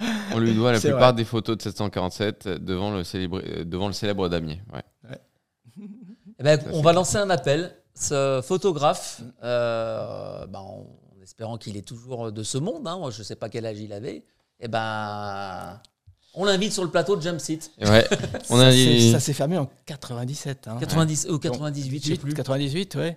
Euh, Donc, euh, ouais, ça fait quand même un petit moment déjà. hein. ça fait un clair. moment. ouais. 24 Ouais, ouais, ouais. Mm, Ouais. ouais. Hum, ça va vite. hein. C'est clair. Et on a les réponses du sondage là qui s'affichent sur votre écran. Donc euh, on a 67% des gens qui ont déjà volé sur 300 ou 400, 22% qui n'ont jamais volé sur 747 et on a quand même 11% qui ont déjà volé sur 100 ou 200. Alors quand on a fait toutes les versions, euh, on pouvait pas répondre les deux par contre. Mais bon. Enfin, je parle pas de moi. hein. Enfin, moi, je parle pour le 100 du 100 au 400, mais j'ai pas fait le SP ni le 8. Donc, euh, il y a quand même beaucoup de monde hein, qui, a, qui a fait le 747. hein. Hum. Ah, moi c'était un 400, je me rappelle chez British, c'était quelque chose quand même. Au décollage. Ah, ouais, ouais, ouais. On y ça- arrive, on y arrive. François nous dit J'ai volé moi aussi 16 années sur ce bel avion OPL, puis commandant de bord 747 100 au 400. Où est-ce qu'il est François 35 400. Bonjour François. 35 400. Ah oui. Ah bah, euh, Est-ce que tu as connu Yves alors? Euh, Ce qui est embêtant, c'est qu'on peut-être croisé pas- hein, en 35, escale ou en vol 35, euh, 16 années sur ce bel avion, PL, puis CDB du 1647 100. 1647. Zone aéro a fait du François, 400 chez Corsair. François. Ah, c'est dommage, on ne sait pas qui est qui. Bon, on, vous- on va- on va vous prendre euh, au standard euh, hors antenne, François. Vous allez laisser vos coordonnées et puis Ouais. on, on va reprendre contact avec vous pour organiser une rencontre. Ouais. Ah, ça me fait penser. Alors, il ne nous regarde pas, mais je salue Pierre Sibilla. Ah On lui avait proposé de venir aussi, Ah oui. Pierre Sibilla, Mm. qui est euh, vraiment un, un- un gars adorable aussi, vraiment. Et ça aurait été vraiment. Mais vous reviendrez. Ça aurait été vraiment chouette. Vous, avez, vous êtes connu. vous- il avait fait ta, ton, la- ton Bah, lâche- ma- ta- ouais, mon instruction pour euh, ton lâcher, instruction. lâcher commandant de bord. Lâcher Ouais, commandant de C'était bord. mon instructeur. Voilà. Ouais. Pierre qui fait beaucoup du LM, beaucoup de vol montagne. euh, Qui a, voilà, fait c'est beaucoup, un- qui a fait beaucoup de delta plane. Delta plane. Vol libre, ouais, euh, Et on espère qu'il sera. qu'il ne pouvait pas venir aujourd'hui. Euh, ça aurait été vraiment Et chouette C'est de bien, voir tous les ouais, deux. c'est bien dommage. Ouais. Mais on, on se rattrapera sur d'autres, d'autres, d'autres sujets. On le salue en tout cas, Pierre. Alors, Voilà. visiblement, pilote Jeff voit qui c'est, François 35 400. Et on a MG7F qui nous passe le bonjour euh, et qui passe vite fait. Donc euh, bonjour à lui et vive les avions comme il dit. Ouais, merci, merci. Même si c'est un court passage, c'est, super sympa de passer, de nous saluer. À très vite. Voilà. MMG7F. Oui, donc, donc voilà, hein, et le 747-8 cargo peut instantanément emporter près de 9 millions de kits de survie 72 heures ou 122 000 rations de corba, de combat. Oh là là, on n'est pas loin de Corba, ouais, c'est pour ça. Jérôme, ralentis un petit peu, ouais, tranquille, tranquille, Vers un site en situation de détresse. Bon, voilà, ce sont des, des, des- plein, plein d'anecdotes. euh, C'est marrant qu'il s'est fourni ça quand même. Ouais, non, non, c'est. Il y, y en- il y en a plein d'autres, mais bon, on va, on va pas Ouais. toutes les lire. Mais c'est super intéressant. Il y a plein, tellement de choses à raconter autour du 747. Alors, eh ben, ce coup-ci, on va enchaîner sur le jump seat avec Yves Derrien. Alors, c'est parti pour le générique. Jean-François Hollon. Ah oui, bien sûr. Salut Jean-François. Voilà. Ouais, c'est sympa ça. Yves a reconnu Jean-François. Ouais. Bah, c'est sympa d'être là, Oui, c'est Jean-François. sympa. Ouais. Euh, on a pas mal de pilotes, là, je crois, de 747 J'ai là, qui l'impression. sont en train de se J'ai connecter. l'impression là. ça se connecte. Ça y est, ouais. c'est une réunion ouais, sommet. C'est lancé, de- ouais. ouais. Alors, euh, merci à tous euh, d'être là. Je vous rappelle que nous sommes en direct sur Twitch. C'est votre émission Jump Seat, votre émission qui parle d'avions, mais pas que, d'aéronautique, réalisée, produite par l'équipe d'Aérobuzz, votre magazine d'information en ligne. 14 ans déjà, Aérobuzz. hein. Ah oui. Oh là là là là, ouais, ouais. Alors, bon, c'était une parenthèse. Aujourd'hui, sur le Jump Seat, nous avons Yves Derrien. Donc, euh, on l'a présenté en début d'émission. Yves, hein, de, nouvelle fois, un grand merci d'être là. Ah bah, je Tu as suis accepté sans hésiter l'invitation. Merci à Fred Marsali aussi qui, en coulisses, a arrangé euh, cette invitation. Euh, merci Yves, comment ça va Pour l'instant, ça va. Bon, t'es content d'être là Tu nous as amené plein de je, choses, je suis là, ça va ravi. être un Je suis ravi. ouais. Et puis je suis ravi aussi de voir qu'il y a des, des anciens du 47 qui se connectent. hein. Ça Oui. permet de retrouver des pistes. hein. C'est Mhm. sympa. hein. Ouais, ouais, ouais. ouais. C'est ça. super si ça peut Ouais. permettre de faire des, Ouais. permettre des Ouais, retrouvailles très entre, sympa. euh, ouais. Entre anciens captains de, de, de 747, là. Même les copies. Même les copies. Oui, j'ai dit Même les captain, copies, bien ouais. sûr. Et OMN. Et OMN. On Ah oui, les alors OMN. justement. Bah ouais. Hein, parce justement. qu'on va en parler, mais Ouais, ouais, ouais. le 747 Je 100 voulais en 200, parler particulièrement. et le 300 euh, était à 3 aussi. hein. Oui, oui, oui. Ah ouais. C'est que c'est le 400 qui est passé à deux En pilotes. fait, le hein. groupe 100, 200, 300, c'est ce qu'on appelait le 747 classique. Voilà, le Parce classique. que le cockpit était classique, c'était pas un glass cockpit. Voilà. Effectivement. Ouais, oui. En fait, il y avait une confusion de loin entre le 300 et le 400 parce que le pont était pareil, le pont supérieur. Oui. Mais c'est tout. C'est tout. Le 300 avait les moteurs du 200. Oui. Il n'avait pas Le les CF6, winglets des ailes. Euh, Puis il avait Ah ouais. performances un peu du 200, non Euh, Oui, même un petit peu moindre, parce parce qu'il qu'il avait une masse de base qui était, euh, Mm. qui était supérieure. ouais. Au Bourget, c'est le 300 qu'ils ont. le 200. 400. C'est- Euh, c'est 200, un pardon. 200, C'est un 200, ouais. Le 747 qui est au, qui est au musée de l'air, il... Attends, c'est pas le VJ, Victor Juliette Je, je me souviens plus l'IMAT. un 100, c'est un On n'a 100. pas Pascal Nizet qui est 100, je crois connecté là. Je crois que c'est le Victor Juliette. C'est le Victor Juliette qui est au Bourget. c'est un 100 qui est au Bourget, je pense. Et c'était comment il s'appelle qui l'a ramené euh, Fletzer. Ouais, Gérard. Gérard, si tu nous regardes de ta péniche, on te salue. Victor Je Juliette. crois que c'est Gérard Ouais, Fletzer qui avait, qui avait posé le 747 200. 747-128. Ouais, c'est ça. Qui a toujours autant de succès d'ailleurs. Je crois que c'est le, le plus visité du salon, hein, du, du salon. Du, Et, et d'ailleurs, ils ont un A380. je crois. Oui, il y a un Mais A380. je sais pas si on aussi. peut le Vous visiter. savez pourquoi c'est 28 à la fin? Non, pas du tout. La France, c'était la 28e, 28e compagnie à commander le 747. à D'accord. Ouais. Ah bah moi C'est j'aurais ça- pensé qu'elle qu'elle était plus haut dans le Parce que classement. avais. Non. Oui, d'abord les Américains. Les Américains d'abord, ouais. ouais. En masse. 128, 228. Alors c'est un 100 au musée, nous dit Oui, euh, c'est un 100. Alfred. Oui, Pardon, oui, c'est un bah oui, 500. c'est ce qu'on a dit. Ouais. Ouais, Ouais. Ouais, ouais, ça. ouais. 128.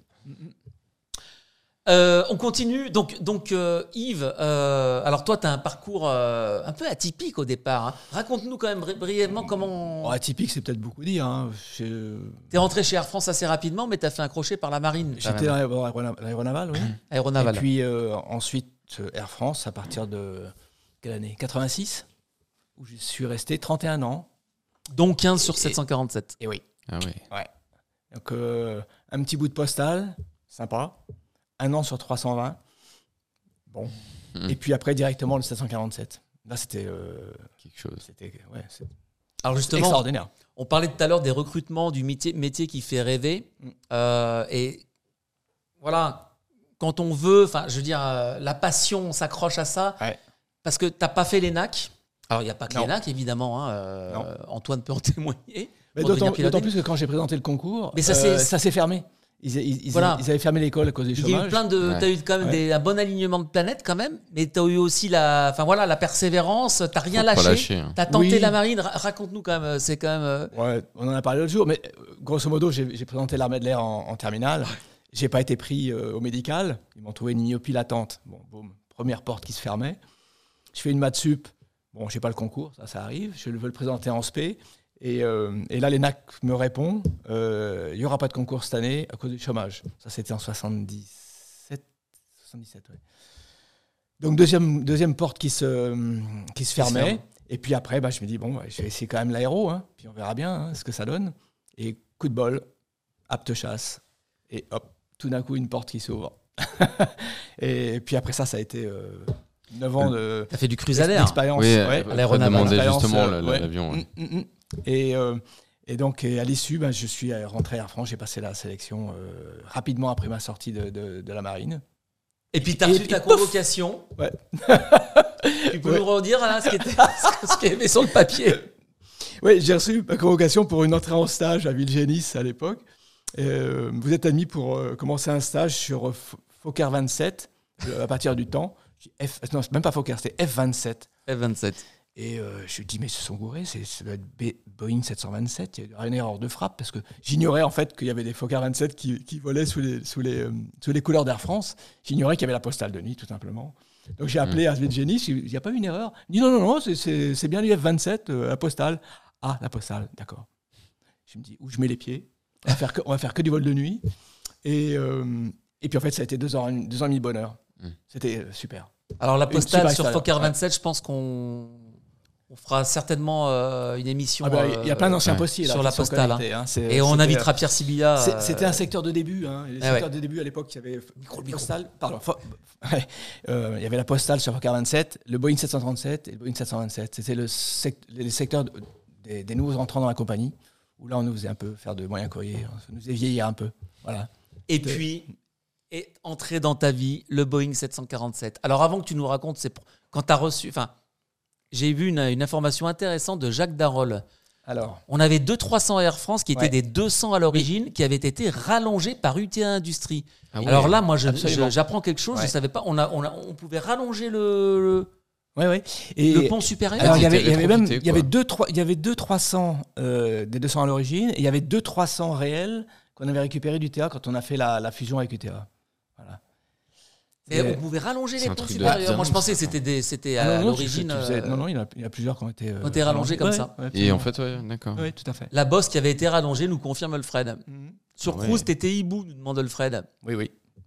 Ah oui, les Big Boss, ça je m'en souviens, ouais. C'était écrit sur la dessus, là, à l'extérieur. Les Big Boss. Ah, Donc justement, alors Yves, euh, donc deux ans et demi de postal. Et là, euh, un an de 320 et puis euh, un an de ensuite, 320. un an de 320 et puis en avril 90 le début de qualif sur sur 747 tu avais demandé à être sur de 747 ah bah oui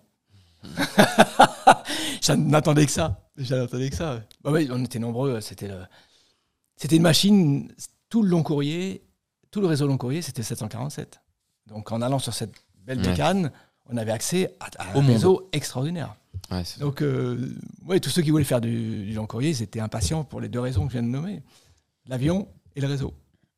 Donc tu avais demandé. Et alors, tes premiers instants sur. euh, comment ça s'est passé? Combien de mois de, de, de- de QT là? Oh, c'était trois mois, trois mois de QT, et puis on faisait un, un vol hors ligne. Enfin, on faisait non plus qu'un vol hors ligne, on faisait deux, deux vols hors ligne. Alors, tous ceux qui nous regardent QT, Ouais, parce qu'il y a des personnes. Qualification de qui, c'est type. Qualification de type. Hein. Oui, qualification. Donc, Qualification sur- qualification sur par l'appareil. appareil. Voilà, c'est ça. La qualification de type, euh, traditionnellement, elle comportait euh, une phase au sol où on apprend la, la- la- la théorie, machine, ouais. la mécanique, le- la technique de la machine. Une petite phase opération, euh, on apprend le- comment utiliser l'avion. Après ça, la phase simulateur. Et puis, à l'époque, il y avait euh, un vol hors ligne ou deux vols hors ligne, ça dépendait. Où là, vraiment, on allait avec une, une bécane qui était vide, avec des instructeurs, tout le stage, et pendant toute la journée, ça tournait. euh, Ouais. euh, ah, c'était super. hein. Ça, ça doit être sympa, hein. Ouais, c'était. c'était- on faisait du vol à vue, de, de maniabilité autour du terrain, où on pouvait aller. Donc généralement, c'était des terrains où il y avait peu de trafic. hein. Soit ça allait à, Vatry, à Châteauroux, Ouais, ou à Vatry, Châteauroux, ou éventuellement à Montpellier. C'est Mhm. c'est des terrains où il n'y avait pas beaucoup de trafic, où on pouvait euh, se laisser aller. Et Montpellier, euh, il y a eu relief autour là. hein. Ouais, ouais, Il y a de l'eau aussi.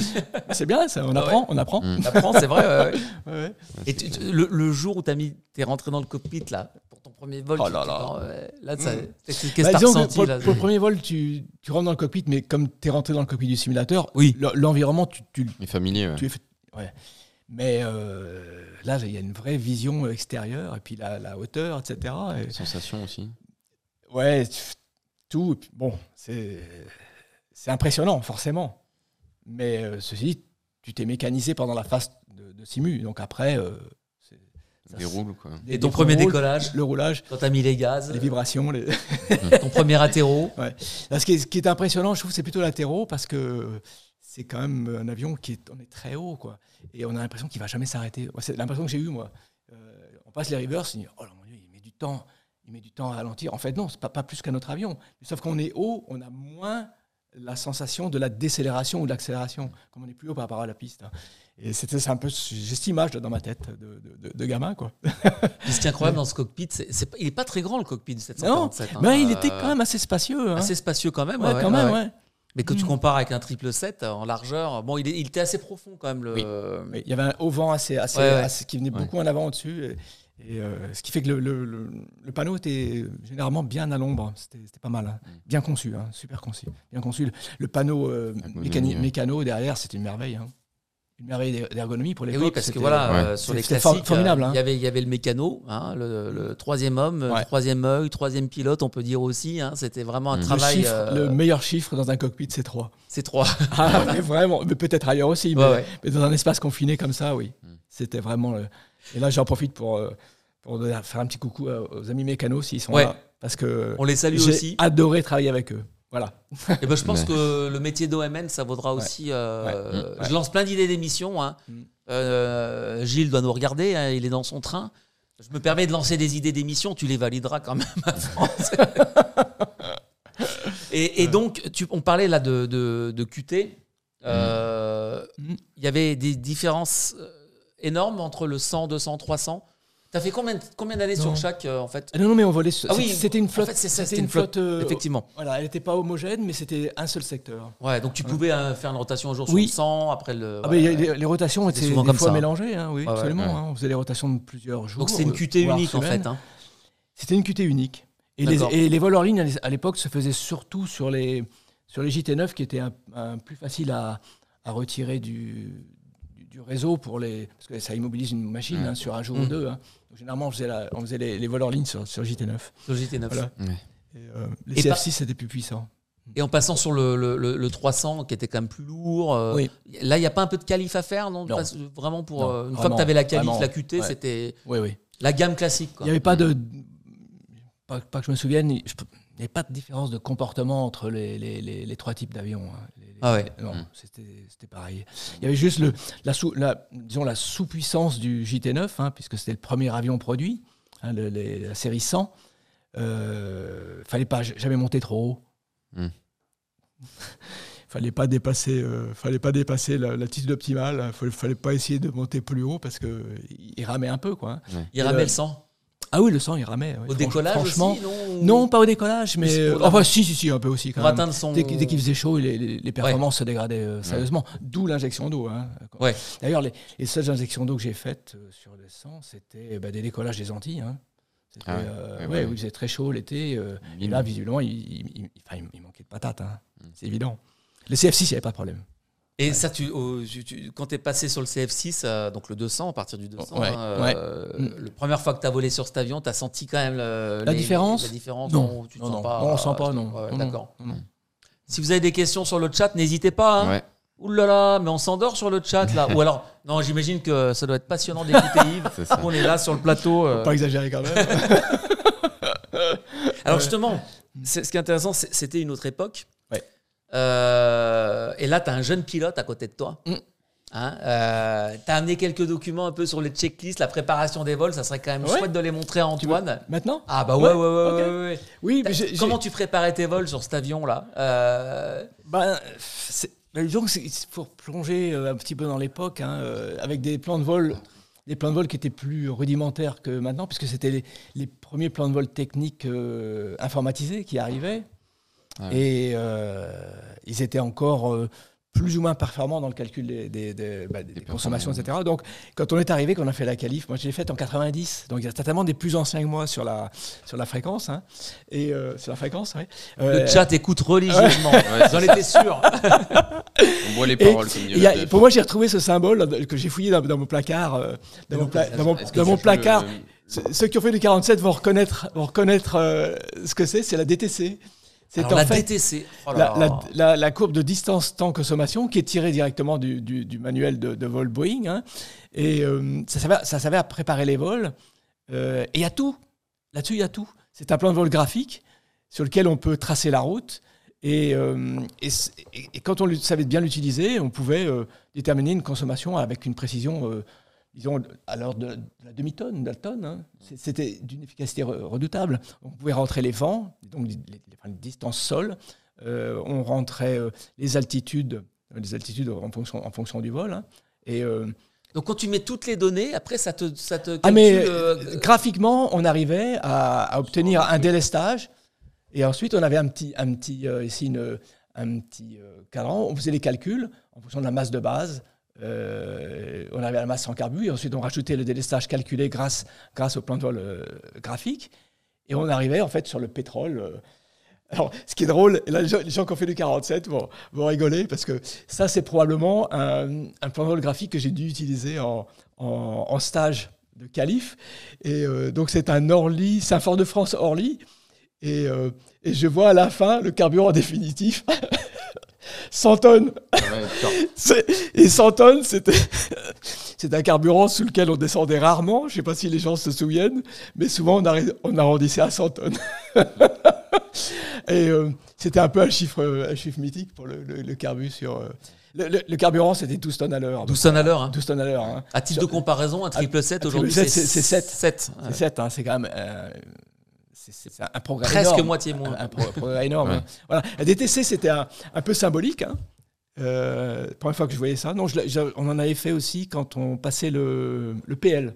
Ouais, on avait des exercices de nav avec ça. Antoine, quand tu Et- vois ça là, par rapport à aujourd'hui, toi, t'es. Non, mais c'est intéressant. hein. Et j'ai retrouvé ça aussi, les, car- cartons, de, cartons. de décollage et atterrissage. C'était, CF6. on, on le préparait, on le préparait à deux euh, lors du briefing, le copie et le mécano. On se mettait chacun en son coin et on faisait chacun nos calculs séparés. Et ensuite, on comparait ce qu'on avait trouvé.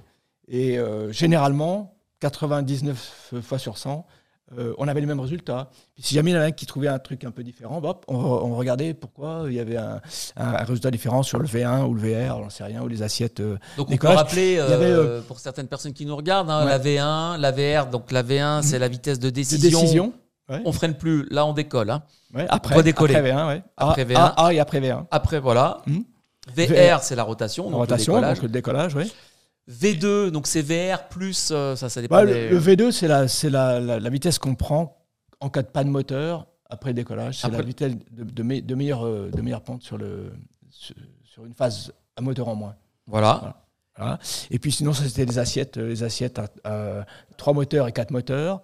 Le N1 de montée, c'est-à-dire que quand on est à la poussée maximale pour le décollage, au bout d'un aux alentours de 1500 pieds, on réduit on la, la- la- la poussée de montée. Donc c'était pour rappel, on l'a calculé avant parce que rien n'était automatique quand même. Il faut se le rappeler. hein. Donc il, fa- il fallait avoir préparé les paramètres avant. Pour, euh, parce que quand on décolle, on n'a pas le temps d'aller fouiller dans la doc. Tout, tout la doc était papier. Hein. Ah ouais. Toute la doc était les papier. C'était les grosses classeurs, valises avec euh, les classeurs. ouais. ouais, ouais, Ouais. ouais. On avait une petite doc- une- un petit bouquin qui était une doc réduite pour préparer les, les paramètres de décollage, mais tout était papier. C'était un autre. euh, Comment voilà. tu fais aujourd'hui, Antoine Toi, on à l'école, on vous a formé. Ils mettent des iPads. Non, non, mais. Ah ouais. Puis de l'autre côté, c'était le carton atterrissage. Généralement, le carton atterrissage, euh, c'est le mécano qui le préparait, puis on, le- on le comparait aussi euh, à- à- avant, avant le début de descente. Masso 67 nous demande combien de temps ça prenait ces calculs? Bah, le- Vous étiez au poste une heure avant, je crois. hein. Oui, à peu près, oui. oui. Alors, euh, je me rappelle qu'au départ de Roissy, souvent, donc on préparait le carton avant, euh, avant de partir à l'avion. Ouais. Même d'ailleurs en escale aussi. Parce que comme ce- le, le carton, le calcul, ça prenait euh, un bon 5 minutes. Quoi. Bon, avec l'entraînement, ça allait vite. hein. Mm. Et puis, avec l'entraînement aussi, ben, on détectait vite s'il y avait une erreur. C'est Ouais. quelque chose qui, qui, qui était foireux dans, dans les, dans les chiffres. On dit, Ça- Ça, ça- colle pas, ça. ça- ouais, J'ai fait une erreur. Voilà. Mm. Alors, il faut bien voir, c'est- c'est- on préparait ces choses-là des fois dans des états seconds, c'est-à-dire que euh, ça peut être à 5 heures du matin à Nairobi ou, euh, ou à- avec du décalage horaire de nuit, n'importe où. Et des fois, on n'était pas toujours euh, Mm. très frais. Ouais. Et d'où l'intérêt de faire ça à deux, voire trois. Parce que Des fois, il y a capitaines qui gardaient un petit œil aussi par-dessus Ah ouais, hein, ah ouais. pour avoir une idée. Mais fort heureusement, avec l'habitude, on, on- on avait quand même une bonne idée de ce qui allait, euh, ce qui allait être écrit sur la, à, à la fin. Quoi. Ça vous arrivait d'être 4 aussi? Il y avait un pilote euh, Oui. euh, Oui, oui. de même repos, 5, enfin, même même cinq, 5 dans le même poste. cinq, sur les euh, vols très longs, on avait très ouais. renforts euh, OMN, Renforts, ouais. OMN Ouais, et OPL. Et OPL, oui, d'accord. Oui, oui, absolument. La zone aéro, alors mon petit loup nous dit coucou la régie, salut mon petit loup. La zone aéro, ce sont les mêmes principes rentrés en algorithme dans les FMC. Ouais. FMC, rappelle ce que c'est Flight Manager, euh, Flight Manager, Manager Computer. Computer. Mhm. Sauf Parce qu'il y a FMS aussi. Management sauf qu'il calcule plus vite et plus fréquemment Ouais. avec les ADC Air en Data plus. Computer. Mhm. Air Data Computer. Bah oui, l'informatique aujourd'hui a. Ouais, ouais. A Après, euh, Antoine, tu gardes toujours. euh, on vous apprend quand même à l'école euh, aussi à calculer vous-même euh, en cas de panne. bah, on on sait a jamais, bossé, euh. moi j'ai bossé là-dessus en école aussi. Ah, mais c'est intéressant, des- ça raconte-nous. Alors, on s'en servait plus pour des calculs de poids et de masse et centrage pour aller plus vite, pour les rentrer, mais justement, on utilisait des abacs d'A300, si je dis pas de bêtises, chez Mermoz, à 300 ou à 310. Et c'était un peu le même principe. hein. On rentre dedans et puis au fur et à mesure, j'ai tant de passagers, mais dans telle soute. Et donc au final, ça nous décale euh, le trait. Et puis à la fin, ça nous donne une, une valeur. Voilà, c'est ça. ouais. C'est ça. Euh, après, pour, euh, pour répondre à la zone aéro, oui, effectivement, le, le FMC, le, on le rentre dans le FMC. Sauf que souvent, maintenant, c'est même calculé sur des tablettes. Et c'est des applications Boeing. Et il y a par avion, euh, ils doivent choisir bien l'IMAT de- du bon avion. J'avais vu Ouais. chez Transavia, etc. Donc, euh, donc voilà. Donc c'est pas vraiment le FMC qui le calcule. C'est auparavant, il le calcule via une autre euh, source de données. Mm. Mais ce qui est pas mal, par contre, c'est que c'est assez optimisé, fonction euh, des conditions du jour, du vent, etc. Ah bah Pour rentrer Mais, beaucoup plus de paramètres, c'est sûr. ouais. ouais. Et euh, ouais, même voire même, il y en a qui peuvent entrer maintenant euh, les coefficients de de comment dire de de sur la piste. Fonction si c'est de la neige, si c'est de la pluie, euh, de la surfondue ou des trucs comme ça quoi. Ça, c'est on n'arrête pas quoi. Quand t'es- Quand t'es passé sur triple 7, Yves, ça a dû te. Au niveau de la Ça a technologie, dû c'est être un que- bouleversement, Ça c'était ma question Alors, justement d'ailleurs. oui, le passage. oui et non, oui et non, euh, parce que euh, oui, bien sûr, c'était surprenant. Mhm. Pas du tout le même cockpit, pas du tout la même façon de travailler, Du glace cockpit. mais c'était quand même du Boeing. Ah oui. Bah. Et on retrouvait quand même l'esprit Boeing dans ergonomie, procédure. euh, Il y avait plein de choses qui étaient quand même euh, presque familières. Mm. Maintenant, euh, oui, le calcul des performances, l'utilisation des FMS, etc., Mm. c'est sûr qu'il y avait tout à réapprendre. Mm, mm. Et ce qui était surtout surprenant, parce que j'ai fait une la qualif avec un pote qui était copilote 47, euh, avec qui je volais très souvent, euh, un super pote, et euh, on était sidérés par les chiffres de consommation. Quoi. Ah ouais. C'est euh, 7, 7 tonnes par heure Ce pour nous, ça semblait, ça, semblait, ça semblait complètement incroyable. Quoi. Cet énorme moteur, il était Ah ouais, c'était un truc de dingue. Le bruit. Mm, ouais, ouais. Le bruit, je trouve qu'il fait. Et ça devait quand Ah même ouais, changer ouais. légèrement quelque chose, parce qu'il y avait maintenant un fly-by-wire sur le, sur le triple 7 qui arrivait, Ouais, comparé ouais, au ouais. 747. Oui, mais il y avait une plutôt- d'efforts sur les manches qui était euh, Plutôt bien qui- fait. qui- oui, plutôt Ouais. bien faite. ouais. Mm, mm. Absolument. Non, mais c'est vrai que c'est une machine. euh, Masso Vraiment avant 67 l'UTS, nous je dit c'est intéressant, hein, ces diagrammes sont très utilisés encore en, en aérogénéral. Oui, Ouais. c'est vrai qu'en Ouais. Manuels générale. Beechcraft en Ouais. sont remplis. Bah, Cessna aussi, Cessna. DA42, enfin Ouais. nous euh, sur les écoles, on, on est obligé d'y passer. Mm. Après, il y en a qui peuvent l'interpoler dans des tableaux pour l'automatiser, mais euh, l'un dans l'autre, dans tous les C'est cas. bien quand même de connaître ça. je Voilà, nous, euh, au simulateur, pilotes, hein. Au simulateur, on était sur du PA44, euh, donc euh, on n'avait pas de FADEC euh, comme dans les DA42 sur lesquels on pilotait. Donc ben là, pareil, on retrouvait les trois manettes, enfin les six manettes au total même. Donc au final, l'un dans l'autre, on est obligé de passer par là pour comprendre aussi comment ça fonctionne, un moteur, comment la régulation qu'il faut émettre sur les pas d'hélice, par exemple, ce genre de choses. Donc euh, c'est toujours utile et la preuve qu'aujourd'hui, chez Marmose, ils nous forment encore là-dessus. Les choses par contre que nous, on a, on a plus, et je pense qui était auparavant euh, présent, c'est tout ce qui est euh, la navigation par, euh, par tout ce qui va être les étoiles, etc. Quoi. Ah, Navastro. Ouais, voilà, c'est Ah, ça. Navastro. Bah non, c'est. Oui. Ça, nous, on l'a un peu arrêté, mais c'est vrai que sur le. Je me rappelle, on avait eu ben, Hugues de Montalt qui nous avait formés. Et on avait visité le 747-100 avec lui au Bourget, avec mon école. Et euh, il nous avait montré justement qu'il y avait dans le 747-100 le petit trou qui pouvait ouvrir pour passer le sextant. Sextant, ouais. Justement, Mhm, pour, mhm, euh, mhm. Ça, c'est vrai que nous, Ouais. on l'a plus du tout, ça. Bah non. Ouais. Moi, j'avais fait l'ancien PL, enfin l'ancien donc, euh, ce qui correspond à la TPL maintenant, dans le théorique. Donc on avait un certificat de Navastro qui était difficile d'ailleurs. Il était, ouais, fallait calculer vite des droites de hauteur, fallait, fallait être rapide. Mais j'ai jamais, et c'est un grand regret, j'ai jamais mis en application ce que j'ai appris en théorie. Mhm. C'est c'est vraiment dommage parce que ils avaient retiré les sextants euh, peu de temps après l'arrivée de, de, de De- 747. Ouais. Et euh, déjà sur 707, ils avaient gardé, ils avaient gardé au début le- le- un navigateur. Mhm. Et puis ils ont eu des. Il me semble qu'ils ont eu des Litton à la fin des 707. Ils ont installé des, des, des centrales Des- inertie, à inertie. ouais, des centrales Et ouais. puis après, sur euh, 747, quand ils sont arrivés, d'origine, il y avait les, il y avait des centrales à inertie. Ouais. Donc ils avaient laissé les sextants au cas où, mais personne ne pratiquait plus. Donc on faisait, je me rappelle, il y avait, quand on faisait de la navigation polaire, euh, au début, dans les sacoches de navigation, il y avait une, une alidade. On pouvait faire, une, on pouvait faire une- un relevé sur le soleil. Ah ouais. Ouais, euh, j'en ai fait peut-être deux, trois fois. Je me souviens absolument plus comment ça se faisait. C'est complètement disparu. C'était des navigateurs qui avaient créé cet, en- cet engin qu'on mettait sur le, sur le, haut- le vent, là, et Mhm. on faisait une, une mesure de, de- de- de hauteur par rapport à- au seul astre visible de jour. Mhm. Et, ça marchait bien. hein. C'était juste pour, euh, pour vérifier la nave. euh, au moins une fois dans la traversée.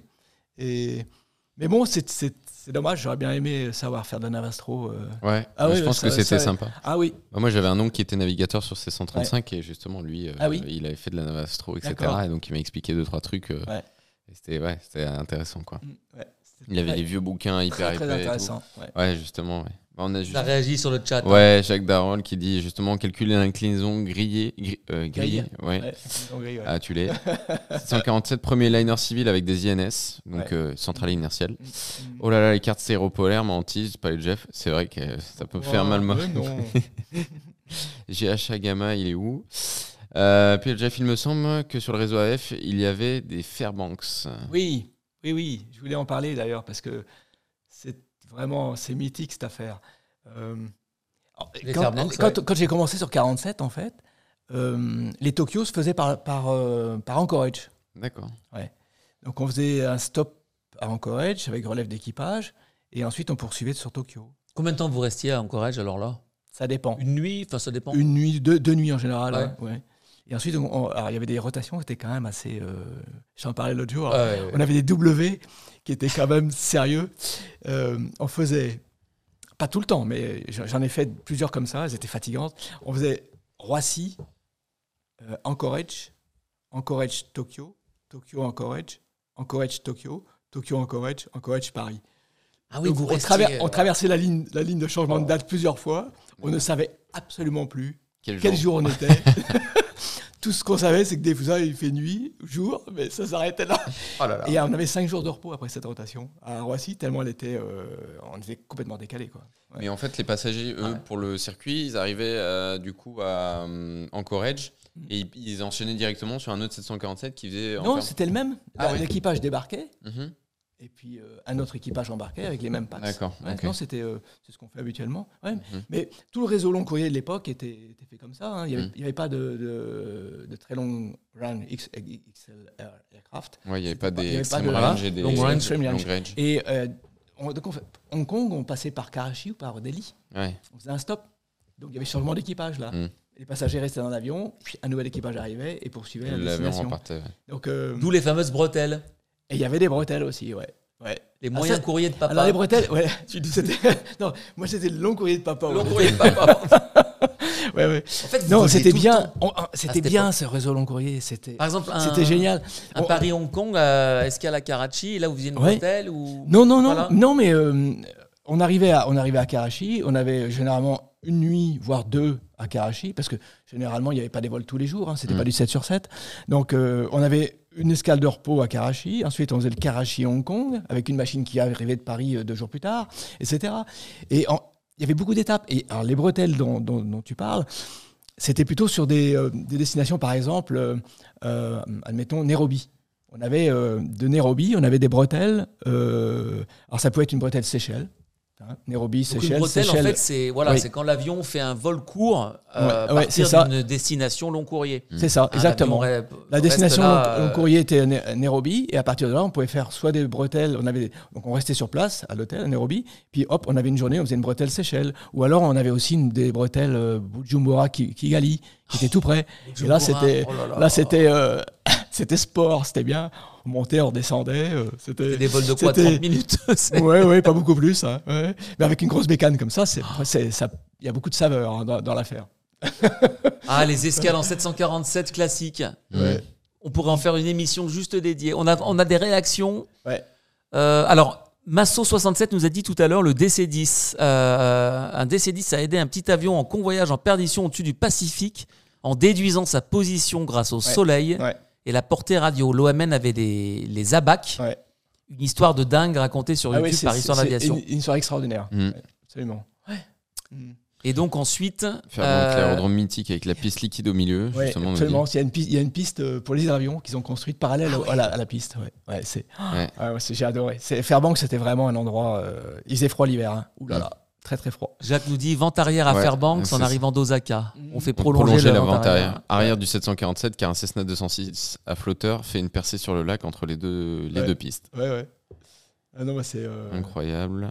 Ulfred euh, dit à Pilot Jeffs Fairbanks Anchorage en avion léger pour un vol de nuit, ça peut le faire. Ah, bah voilà, prochain vol de nuit, Fairbanks. Une Bretelle, non Ça vous dit? On peut, hein, ça peut être sympa. Avec, euh, moi, on attendra juste d'avoir un bon 747 parce que là on s'est tiré les cheveux. euh. il, y Bon, avait des, enfin, il y avait des trucs, l'hydraulique marchait bizarrement, c'était euh, biz- bizarrement fait. C'était un 8 en plus, vous aviez hier soir. Ouais, hein. on avait un 8, mais les modèles. je- bah là, je le présenterai après coup en culture. Mais il y a des modèles vachement plus avancés. Et là, pour le coup, sur Microsoft Flight Simulator, ça vient d'arriver. Donc, donc il manque un peu de développement, les avions. Mais bon, on a pu faire ce qu'on avait à faire. Je pense que les performances et l'agilité de l'avion étaient quand même bien représentées par le simu. Mm. Mais les systèmes étaient un peu manquants. Euh, par exemple, à un moment donné, on n'a pas compris pourquoi il était en train de repousser la batterie de Jeff. Enfin, tout- toute l'électricité s'est coupée, s'est remis. C'est ça, les C'était avions- un bug, je les pense. Avions, les avions électroniques, c'est ça. hein. Ouais, non mais. ça doit être ça. Euh, à cette époque aussi, tu as amené aussi un, un che- une checklist? Ah oui Sympa aussi de la montrer. Ouais, euh, c'est un- c'est un petit coucou pour les anciens. Là. Bah oui. Ça, c'est la c'est le checklist secours du, du 747. hein. Tu vois? C'était un gros bouquin. Parce qu'en fait, maintenant, C'est tout dans l'iPad maintenant. tout- ils sont, et QRH, puis surtout, ils sont dans les. C'est c'est un QRH, t'as vu un peu, là, il pèse 3 tonnes. hein. Ouais. Et, euh, mais euh, il y avait que ça, en fait. Il n'y avait pas de checklist électronique. Ah oui, oui. Donc, forcément. euh, c'était euh, ça aussi, ça a dû être un gros changement sur le triple. énorme, énorme changement. Ouais. C'est, euh, les gens reconnaîtront les, les pages, les pages jaunes de la checklist. hein. Ah oui, d'accord. Ici, ici, là? Ouais. Ouais, c'est c'est typique, typiquement. Et alors, si tu regardes bien, les, les, euh, par exemple, ram- euh, rallumage simultané de plusieurs Bah, réacteurs. ça, c'était pour le cas justement de Jakarta. je- Jakarta, oui, c'est bien, on tombe pile poil. Alors, il y a des annotations à gauche. M, c'est le, le mécano qui doit répondre à la. À Ouais, c'est à pour la gestion de l'équipage. Voilà. Et C, c'est le capitaine. Et Ah oui. P, bah, tu vois, le pilote, il n'avait rien à faire à part piloter. Ouais. Et il y avait aussi à l'époque, vous inversiez pilot monitoring, pilot flying déjà? Ah oui, absolument. Ouais. Oui, oui, tout à fait. Alors, il y avait une répartition des tâches qui était intéressante sur euh, 47. euh, mais pas seulement, c'était également sur 727 et euh, sur les avions à, 3. Mm. Qui, est le- qui est, à mon avis, le, le chiffre, le, le meilleur chiffre dans un cockpit, mais bon, c'est comme ça, c'est la vie. Euh, le, le capitaine était donc à gauche, le copier à droite et le, et le mécanicien derrière. Et la gestion des pannes, c'était quasiment systématiquement le- les commandes à droite. C'est-à-dire qu'on on chargeait le copilote de, de, de piloter l'avion, piloter l'avion. soit manuellement, soit avec le PA. Ouais. hein. Et lui, s'assurer que Et, l'avion. et- euh, voilà. et pendant ce temps, eh bien, le capitaine avait à la fois un œil sur le pilotage et un œil sur le panneau mécano, qui était, euh, quand on se tournait presque de 45 degrés comme ça, on pouvait voir les deux C'est pour choses. ça que l'OMN était derrière suivait- le copie. Et, et c'était bien conçu parce qu'en fait, on, vo- on voyait ce que le MN faisait et, on- et ça permettait le cross-check. Et euh, c'était- vraiment, vraiment, vraiment bien fichu. Mm. Et un équipage à 3 qui était bien entraîné, c'est- c'était efficace. hein. Mm. C'était très efficace. ouais. T'as une c'est anecdote sur euh, une frayeur, une remise de gaz euh, Bon, une remise de gaz, c'est un- C'est- c'est- c'est oui. une procédure normale. Mm. ouais, ouais, c'est vrai. Euh, C'est- un un atterrissage. atterrissage réussi est une remise de Et- gaz, Et, euh, puis, euh, Oui. non, peut-être en, en parlant, il y a des choses qui me viendront tout à l'heure, mais Oui, oui. pour l'instant, j'ai rien de spécial. Ah, il y avait quand même une dans tes escales, il y avait euh, une destination mythique. Euh, on l'a vu hier soir dans Vol de nuit, c'est Kaitak. Mm. Ah oui. Comment on se posait à Kaitak en 740 Alors, Il y avait une formation d'abord. hein. On avait un simu, oui. On avait un simu avec un instructeur avant de partir là-bas. Et c'était, oui, c'était intéressant, pas suffisant, mais intéressant. Et une fois qu'on avait fait le vol, le vol, euh, le vrai vol, après ça, on était qualifié, on pouvait y retourner. Mais euh, oui, c'était, oui. Mais c'est pas le seul. hein. On parle beaucoup de Kaitak parce que ça, ça, il y, a le- il y a le damier, etc. Mais il y avait d'autres approches qui étaient, qui étaient aussi euh, euh, un peu touchy. J'ai repensé l'autre jour à, aux Seychelles, les Seychelles de nuit, avec une approche indirecte. C'était. Ah oui. J'y ai repensé parce que quand on s'est vu, ça m'a travaillé un peu après. Et on parlait de la répartition des tâches et du Mhm. travail en équipage. Et là, je me rappelle, c'était. le- Ça faisait pas longtemps que j'étais sur 47. hein. et on avait fait une, un retour de la Réunion. Non. Si, si. On a fait un retour de la Réunion. On faisait Réunion Seychelles de nuit. On avait décollé tard le soir de, de, de la Réunion. Et on arrivait aux Seychelles et c'était euh, la 13. C'est-à-dire, on avait une approche indirecte dans la baie. Voilà, les Seychelles, y y il y a des parpaings. hein. Hein, et la baie est relativement fermée. Donc, on arrive sur, on arrive sur, sur l'ILS euh, et hop, il faut ouvrir comme ça. Il y a des îles, il y a des, des- des lumières partout. Et euh, généralement, euh, quand on se pose dans ce sens-là, ça veut dire que l'origine des vents n'est pas très favorable. Il y a des turbulences un peu en finale, etc. Et c'était l'étape du capitaine. C'est lui qui était aux commandes. Ah, c'était au- c'était lui qui était aux commandes. Et avant le début de descente, il me dit, donc c'est une vraie nuit noire, hein, pas de lune, rien, pas d'horizon. Et il me dit, c'est toi qui vas faire l'approche. Oh, moi j'étais un gamin. hein. J'étais honoré. Je, je dis oui, oui, bien sûr. Ok, d'accord. Et, euh, et en fait, il a eu l'intelligence de, me montrer comment il fallait vraiment travailler en équipage. C'est-à-dire que dans la répartition des tâches, il s'est mis un, un peu en retrait pour tout voir. Et il m'a laissé piloter, quitte éventuellement à me monitorer, à me dire euh, fais ci, fais ça. Mais euh, il m'a laissé les commandes et lui, il a tout surveillé. Et donc, c'était vraiment Jusqu'à latéraux. Adapté, jusqu'à latéraux. Ouais. C'était adapté à la situation. Effectivement, on en a. euh, c'était bien turbulent, c'était une approche bien. voilà, on avait mérité notre paye. Bah ouais. C'était bien. ouais. Ah ouais, ouais. Et il m'a appris une chose, j'avais juste quelques mois, de, quelques mois sur, la, sur la bécane. Il m'a dit c'est comme ça qu'on travaille sur 47 à, à 3. C'est vrai, c'est bien. C'est- Mm. c'est- Tout à fait. Beau résumé Un- un de vieux- l'esprit à bord. Oui, oui, c'était vraiment bien. C'était une- On a Alfred qui pose une question Ouais. justement sur les destinations. Les 747 AF faisaient Princesse Juliane à Saint-Martin ou pas? Calice spécial ou pas? Saint-Martin? Ouais. Non. Enfin, de mon temps, il n'y avait pas de qualif spécial. Mais vous faisiez par contre. euh, Mais il y a une reconnaissance, euh, il y a- il y avait des- un système de. Je pense que c'est toujours le, le cas. Il y avait un système de, de reconnaissance terrain à faire avant d'aller sur certains terrains euh, qui ont des spécificités. Mhm. Euh, il y a des vidéos qu'on devait, euh, qu'on devait visionner qui, qui étaient faites pour expliquer les particularités du terrain. Donc euh, il n'y avait pas de séance de simu, pas que je sache. Mais par contre, un brief, une sorte de briefing quoi. Oui, sur- c'est- mais il y a cette. il y a cette euh, Il y avait des reconnaissances vidéo, nous dit Jacques Darwin. c'est ça la reconnaissance, vidéo qui était bien faite. Hein. Mhm. C'est fait par des, par des pilotes. hein. Enfin, on- les gens du sol, on- ils, ils mettaient au point une, une vidéo avec des belles vues. C'était- bien fichu. hein. Ouais. Donc, tu arrivais, tu avais déjà une petite idée de ce qui t'attendait. quoi. Voilà. Ouais, pour pas être surpris le jour Oui. J. Quoi.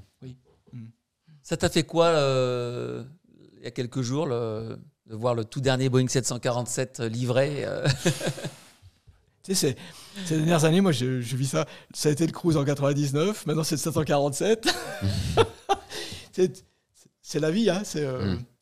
Hein. Mais c'est vrai que c'est. euh, moi, c'est un avion. enfin, il est rempla- irremplaçable. Hein. Mm. Même d'un point de vue esthétique, hein, il est tout seul. Ah ouais, Ça, ah ouais, ah ouais. Avec cette bosse. Mm. Euh, maintenant, les, les avions euh, se ressemblent tous plus ou moins. hein. C'est des biréacteurs, des, des fuseaux. Ils ont moins de, Ah ouais. moins de charme, moins de distinction. Quoi. Ouais, Mm. c'est clair. Ah oui, ça, ouais, ça fait un petit pincement. Il y avait des escales cargo aussi. Ouais. Bon, c'était un peu comme du. Il y avait des différences quand même avec le fait. Bon, pas de Pax évidemment, mais. Ah ben ça change tout. Je, je pense que ceux qui sont sur le, sur le chat euh, voient de quoi je, vois dire- de, de quoi je parle. C'est, euh, le cargo, c'est. T'as moins, t'as moins, d'un- t'as moins de problèmes. Contrainte. Ouais, c'est ça. Je cherchais le bon mot. Euh, t'as, moins, t'as moins de contraintes, ouais. euh, euh, et puis, euh, on vole aussi un petit peu à des horaires euh, euh, où il y a moins de vols passagers. Euh, Hmm. C'est les aérodromes sont, sont moins, les aérodromes sont moins saturés. Ouais. Ah ouais. Euh, par exemple, je me souviens, le, le Chicago, on le faisait à un horaire en plein milieu de la nuit. Euh, Ch- Chicago, euh, c'est jamais calme comme Ah ça. bah, Quoi. OR. Et on, on se, on se posait à 3 heures du mat. euh, Ouais. on avait des, on, nous clairait pour une approche à vue euh, à, à 20 000 pieds hein, Ah ouais, pour ouais. la piste. Donc euh, il n'y avait personne. quoi. Ah. C'était c'était génial. hein. C'était euh, euh, c'était le bon côté du cargo, côté euh, Ouais. un petit peu à part. Je pense que ça doit être pas mal. Ouais, c'est pas mal. Et euh, est-ce que tu as fait du 777 cargo aussi? Oui, oui, Ouais. oui. Ouais. Ça, ça doit être pas mal aussi. On vole sur les, euh, on vole indifféremment sur les, sur- dans Ouais. une flotte, c'est, on vole indifféremment sur Pax et Cargo. Ce qui est, ce qui est d'ailleurs intéressant. Bah sur, oui. sur, sur le 47, en plus, on avait des, Il y avait un on avait des, de on avait des cargo, rotations qui étaient mixées Ouais. Cargo et Pax. D'accord. Ah oui. Génial. Ouais, ouais, c'était super. Ouais, ça, ça doit Et à la fois des vols Pax et, et Cargo. Ouais. Et puis il y a aussi des rotations tout Cargo qui, qui, qui étaient sympas. Je me souviens d'une. On faisait un tour du monde en une semaine. Ah ouais. C'était vachement bien. Euh, on partait soit dans un sens, soit dans l'autre, soit, soit vers, soit vers, vers l'ouest, soit vers l'est. Et euh, généralement, ça passait par, euh, ben, par exemple, Fairbanks, euh, Tokyo, ensuite euh, Hong Kong, euh, Karachi, Dubaï, Ouais. etc. Et tu faisais le, le- tour du monde en, en une semaine. Donc généralement, tu avais une nuit à un endroit et hop, le lendemain, tu- le lendemain, tu repassais. Oh là une nuit ou un jour, ça dépend Ouais. parce que les horaires étaient bizarres. Mais, Et euh, c'était du mix cargo Pax là? non, c'était, là, que du carreau. Que du cargo. Que du. Ouais, là bien, ça, ça doit être sympa. Ouais, c'était sympa. ouais. Ça donne des idées pour, euh, euh, vol de nuit d'ailleurs. Ah oui. Jacques euh, Darol nous dit le cargo c'était l'aventure. On ne Ouais. disait pas chez nous qu'on qu'on rentre quand on rentrerait car on ne savait pas. Il y avait un peu d'irré- d'irrégularité, c'est vrai. Au point de vue horaire et tout, il fallait, fallait être souple. Hein. fallait être très souple. Ouais, il- Mais comme disait Mi- Martin, Milan, parfois c'est des passagers, parfois c'est du cargo. Je préfère les passagers pour la conversation. Ben, ça dépend avec qui on part. Ouais. Moi, j'avais la chance, mais alors une chance immense d'avoir des bons potes euh, copies. Je, je parle de, de ma, de ma, ma- ma face captain. hein. Et je posais des rotations avec un, avec un copie, ou même des, des copies qui étaient potes. C'est vrai que quand on partait en cargo pour une semaine ou dix jours avec des potes, c'est l'aéro- c'est l'aéroclub de luxe. hein. Ah, Ouais, c'est clair. C'était extraordinaire. Ah bah, Club de luxe. extraordinaire. Avec une super machine en plus. Ah ouais. Une super bécane, Des avec des potes escales. et des escales, pas toujours drôles, mais des fois il y avait des, des- des moments où on restait dans des beaux endroits un petit moment. Non, c'était. Ah non, c'était. Le, cargo- le- le mix Pax et Cargo, pour moi, c'était op- optimal, avec la bécane. Ouais. Jacques Ouais. nous a listé un tour du monde en six Ouais, jours là. CDG Fairbanks, Osaka, Bangkok, Dubaï, Roissy. Roissy. Tour du monde en 6 jours. Ouais, c'est ça. Ça va vite, hein Ouais, ouais. C'était la 6700. Intéressante question de Masso. Alors- Est-ce qu'il y a une différence entre euh, de qualif euh, ou certif euh, entre Non. Pax et cargo Non. Non, non, non, non. Euh, Il y a pour pas pour, pour le la- cargo quand même parce pour que- le cargo, on avait, euh, on avait un petit stage cargo à faire. Oui. C'était essentiellement euh, sur les matières dangereuses. ouais. Ouais. les matières dangereuses, mais aussi sur les histoires de palettes, etc. Ouais, voilà. Les limitations qui étaient un peu Là, différentes. l'OMN avait un rôle important. Ah oui, plus, absolument. enfin, Fonda- fondamental, fondamental, ouais. sur le, le Et chargement. ouais. euh, il fallait bien vérifier aussi l'arrimage des, des, des palettes, etc. Les, pas d'écoulement de, de, de, de charges, enfin de, de, de fret euh, réglementé. Ouais, ouais. des, écoulements euh, d'acide, etc. Enfin, bref, il y avait une inspection du pont sup qui était importante à faire. Euh, le calcul aussi des, des contraintes sur le, sur le, le- le palier, le palier du, du cargo. Il y avait des contraintes de, de masse à respecter. C'était préparé généralement par les gens qui nous, du fret qui nous, Mm. qui nous euh, préparaient l'avion. Il fallait qu'on le vérifie. Ouais. Il y avait ça, leur image, oui, et puis les, les matières dangereuses. hein. Et à bord, il y avait des couchettes? Oui, oui, il y avait deux couchettes à l'arrière aussi, oui. D'accord. Ouais, bien sûr. À l'arrière. Bah, non, non, Bah, à l'arrière, non, non, non, à l'arrière, juste derrière le cockpit. Derrière le cockpit, ouais, au- c'est ça. ouais, ouais, Ouais, ouais. ouais, on avait deux couchettes, ouais. Ah oui, c'est indispensable. hein. Jacques nous dit conversation en post-cargo. On n'a pas l'impression de bosser là. Chut, ne le dis pas au chef. Antoine, il faudra que tu nous fasses des plans sur les tableaux à l'arrière. Plans avec l'iPhone pour qu'on les voit de plus près. Oui, oui. Ah, les oui, tableaux oui, oui, on Ah va ouais. le faire. On va arriver. Enfin, on va les faire. On va bientôt arriver à la culture. Antoine, alors, Antoine, tu dois repartir euh, aujourd'hui. Ouais, un petit mais impératif, tu nous dis. Hein. On va être bon là, ça devrait être bon normalement. J'ai réussi bon. à dégager plus de temps, donc ça devrait être bon. Super. Bon. Euh, on pourrait parler encore des heures du Boeing 747. Des heures. Ouais, c'est clair. Des heures. Il y a tellement de choses à, Ouais. à raconter Mm. autour. Bon, déjà là, tu nous as partagé de- des belles choses, euh, Yves, hein, sur, euh, sur ta vie de pilote, euh, On a, 15 ans. on a parlé la- de la vie, mais sur l'avion lui-même. L'avion lui-même, c'est- voilà. Maniable. c'était- Et puis c'est un quadri-réacteur. Ah ouais. Ouais. C'est-à-dire que tu perds un réacteur, il t'en reste trois encore. Et ça, c'était euh, c'était d'un confort psychologique, d'abord. Mm. Non, mais c'est vrai. Et Ah oui. des fois, on, a fait- on faisait des retours, on a obligé de couper un moteur pour une raison X ou Y. Ah oui, en Gén- c'est arrivé. généra- c'est arrivé. Bah, euh, g- généralement, on pouvait rentrer à Paris sans problème. Ouais, ouais. Ouais. On descendait, on partait, je me souviens plus, 5-6 000 pieds peut-être, on se mettait en dessous. Et puis hop, vogue la galère. hein. Qu'est-ce qui faisait qu'on coupe un moteur Une surchauffe Ça peut être une surchauffe, un problème d'huile, euh, peu imp- Mm. je sais pas, il y a, y y un tas de possibilités. hein. Ah ouais. Mais, euh, mais, mais, euh, c'est c'est l'avantage du quadri-réacteur. c'est- Mm. N'était pas emmêlé tout de suite. Quoi. Ah, les e-tops, ça, on en Et- parlait dans une Ah ouais, émission Antoine a fait une chronique Ah, sur les e-tops, e-tops. euh, euh, C'est autre chose. hein, Ouais, ça. voilà, c'est ça. c'est autre chose. ah, Ouais. Maintenant, bah, mais le 747 a quand même. euh, Maintenant, a une certification, ouais, e-tops. Le mais- 8. Ah ouais. Ouais, ouais, ouais. 700 47.8, le tout dernier. une CTR. Ah bon? Ouais, ils ont mis des certifications maintenant obligatoires même pour les, les quadri-réacteurs. Ce qui est un peu bizarre, hein, parce que normalement, parce dans que le nom, dans le c'est pour Twin. Engine. Opel. Ouais, Mais c'est ouais, bizarre. ouais, ouais, c'est arrivé de- sur la Ah oui réglementation de la FAA en 2015, Ah oui 2016. Ah, j'ignorais. Ouais, ouais. Mhm. Donc euh, bah, maintenant, bon, après, ils sont e-tops. euh, je crois que c'était e-tops. euh, ils pouvaient voler 4 heures, euh, 4 ou 5 Oui. heures. Ouais. Euh, ça va. On rappelle ETOPS Extended Twin Operation. Twin Operation. Operation. Aéro- euh, aéroplane. Aéroplane. Je peux le ressortir, mais Voilà. je l'ai quelque part. Et, et Yves, euh, le, la- le- le pilotage, euh, on, on le sentait quand même l'avion, hein, euh, par rapport au 777. Euh, Ouais, enfin, je- je sais pas quoi dire parce que il, il était agréable. Il était agréable à piloter. Hein. C'était c'est- vraiment, il répondait bien. hein. Les commandes, euh, moi je dirais que. Alors, homogène, c'est peut-être beaucoup dire parce que hum, c'est quand même de- que de la restitution d'efforts. Euh, il y avait un truc dont je me rappelle, ça dira aussi quelque chose aux anciens. Euh, quand on passait d'une une certaine vitesse, il y avait un changement de gain au gauchissement et euh, sur deux axes, gauchissement et, et Lacet. puis le lacet aussi, ouais. Et je me souviens, donc ça, ça, vers 250 nœuds, pendant 20-30 nœuds, là, on sentait un truc bizarre. Puis après ça, c'est, euh, on arrivait dans, les, dans, les, dans la gamme de vitesse qui correspond à la- à l'approche. et euh, avec des voiles sorties, donc ça devenait, euh, redevenait homogène.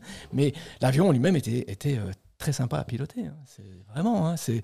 Moi, j'ai découvert ça euh, en vol hors ligne à Châteauroux. Euh, on faisait des, on faisait des, des basses hauteurs avec cette Mm. bécane. Quand on inclinait, là, les- le bout des ailes derrière, on a l'impression que le- l'aile Il gauche touchait. touchait, touchait terre. Quoi. Il a même fait du super tanker, donc cet avion. hein. Eh ouais. Ouais, non, Donc, c'est, euh, c'est un.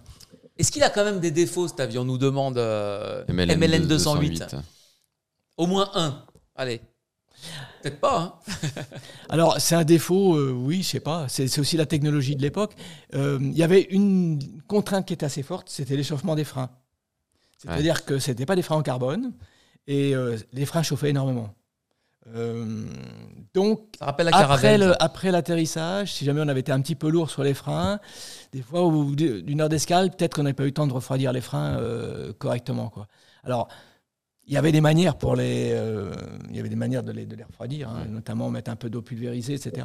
Mais ça pouvait être. Alors après un arrêt décollage à masse max, c'est évident que là, Ouais. euh, on restait scotché. D'abord, généralement, ça se terminait avec des pneus qui étaient dégonflés. Ouais. Ouais. Et euh, et euh, mais sur des donc, sur des atterrissages en altitude, par exemple, avec des vitesses euh, des vitesses aéro- enfin, vitesses air Mhm. assez élevées, ça pouvait euh, être un petit peu délicat euh, si Ouais. on avait freiné un peu fort euh, à une masse euh, un, un petit peu proche de la masse maxi à l'atterrissage. Si on freinait un peu fort, par exemple à Nairobi en altitude à 5000 pieds, on pouvait avoir des, des- des freins qui, qui allaient arriver à la limite du, à la limite du rouge, quoi. Ah oui. Alors rouge, c'est pompier, quoi. C'est embêtant. Mais Jacques, bon. Jacques Darol, pardon, je t'ai coupé. Euh, à propos de défaut, nous dit qu'il était très affreusement inconfortable, mal au dos terrible. Non, j'ai jamais eu de mal au dos, euh, Jacques. Bon, Yves Donc, a fait du pas, yoga. c'est- pas le Jacques, non. 747. C'était ton dos. non, moi, je l'ai trouvé, très confortable. Entrer et sortir de la place copie sans se cogner nulle part, c'était un exploit sportif en soi. Alors, de la Quel, place vous mesurez copie. combien, Jacques? Ouais, mais c'est ton, ton problème, t'es trop grand. Et- Mais l'aviation, c'est un monde de petits. Eh oui, Tu vois je confirme. 1m63, j'ai jamais été emmerdé. Moi non plus en ULM. C'est sûr. Euh, voilà, une question de taille, nous dit Alfred. Eh oui. Ouais. Ah oui, merci euh, Alfred. Euh, Non, mais je vois pas beaucoup de défauts, hein, cette bécane. hein. ah bah, Vraiment. hein. Il avait les, les défauts de son époque, c'est-à-dire euh, des problèmes de motorisation pour le premier, le JT9. Euh, bon, mais euh, des problèmes de frein dont j'ai parlé. après il a évolué. de toute Les- façon, la fiabilité, euh, ouais. c'est un avion qui, qui- qui fonctionnait bien. très fiable. Ouais. Électrique, jamais de problème. Ah ouais. Carburant, j'ai jamais eu de problème de pétrole. bécane, non. Hydraulique, non plus. Enfin, je n'ai pas de souvenir de, de- de gros. Les, les moteurs non plus. Enfin, les JT9 étaient un peu moins fiables, mais c'était quand même assez rare d'en couper un. Voilà. Mm. Et euh, les CS6, ça, ça tournait. Euh, y a rien à dire, quoi. Ça Ouais. tourne des heures, des heures, des heures, des heures. Non, non, mais vraiment, c'est, je connais pas le 400. hein. Je pense qu'il était encore plus fiable, probablement, et, euh, et moins limité. Mais euh, voilà. Bon, bah on va, on, va, on, va, on va enchaîner avec la culture. À propos du 400, t'as pas fait de 400 Non. Hein, t'as, t'as failli, mais il J'ai manquait failli. un peu d'ancienneté Il pour passer sur, euh, sur l'appareil. Et, oui, et du coup, je suis allé sur triple 7. Sur triple sept, et, bon. et j'aurais attendu 6 mois de plus. Peut-être j'aurais fait du 400. Mais bon. Ouais. Et ton tout dernier vol en 747, c'était lequel? Quelle rotation? C'était un New York en cargo Ah, avec euh, Ah, mon pote copie. Voilà. je sais pas s'il est là, je pense pas. Mais euh, et c'était sympa. On est arrivé au petit matin à, à Roissy, un Ouais. très très beau soleil, un Ouais. lever de soleil à Roissy en novembre là. Je me souviens, on a fait quelques photos là. Le, ça t'a donné des idées de 47, peinture là. le 47 était, était encore plus beau que jamais. Ah. Ouais. Euh, alors, alors, alors, Jacques nous dit sur Orly Réunion, on consommait 132 tonnes pour transporter 45 tonnes de charge. La 330 de Corsair embarquait 10% de moins, 41 tonnes et consommait la Ah oui. moitié. On Ah savait que déjà que l'avion n'était pas au quadrimoteur. Je pense que ça, c'est une bonne, euh, Transition. bonne transition, une bonne phrase de fin euh, Ouais. pour le Ouais. tourner la page du 747. Enfin, tourner la page temporairement. Hmm. hein, le 747 n'a pas dit son dernier vol. C'est clair. Donc euh, voilà, on en reparlera. C'est ça. on va encore en parler Mais- en culture. Bravo à Boeing. hein. C'était euh, un avion vraiment euh, une conception extraordinaire. Ça. Merci Yves. Allez, on enchaîne, euh, on enchaîne sur la culture. Maintenant, Martin. Allez.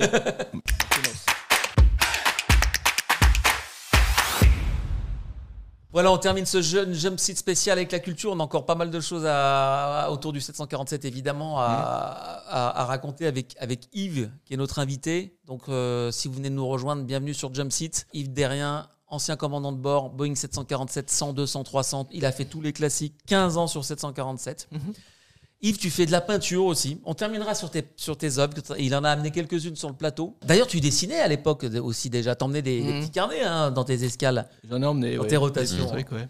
T'as as amené quelques bouquins, il en a plein de bouquins Ouais. sur la table. Alors, j'ai pas Hein tout amené, mais j'ai pris des choses qui étaient, euh, je pense, significatives pour les gens qui s'intéressent au, au 47. hein. C'est un, un livre qui a déjà euh, peut-être une vingtaine d'années, mais il, il est vraiment, il est pointu sur toute la jeunesse du 747. Il est écrit, il est écrit par un journaliste américain. C'est l'histoire de Whitebody et comment, euh, comment tu parlais de, de Juan Tripp, qui était le, le- le patron de Paname. Voilà. Comment, l'histoire s'est créée et comment ils ont euh, imaginé cet avion en dessinant sur un coin de table euh, un, un concept. Ah ouais. Euh, super bouquin. Euh, il, se, il, il est pas neuf. Hein. Ouais, il se il se trouve, ligne, il doit se trouver, doit se trouver certainement, en euh, ligne, je pense. Hein. Voilà. White Body de Clive Irving. Super. Alors, pour Jacques, qui est sur la fréquence, je les présente tes bouquins, Jacques, mais je ne sais pas s'ils sont encore en vente. Mais c'est des petites merveilles. Lignes aériennes et le plus beau bureau du monde, ce sont les, euh, les Cyberchroniques d'un copilote. d'un copilote Magnifique. 747. Le ton, le ton est absolument génial. C'est, ça se dévore d'un bout à l'autre. J'ai Ah, adoré. C'est, on est, en lisant ce bouquin, on est dans la, la, la vie de tous les jours d'un, d'un copilote 747 dans les années 90. Ah bah écoute, C'est, formidable. Jacques Darol qui est avec nous en ligne aujourd'hui sur le chat. Très très bien. Je, je passe Oh, rapidement.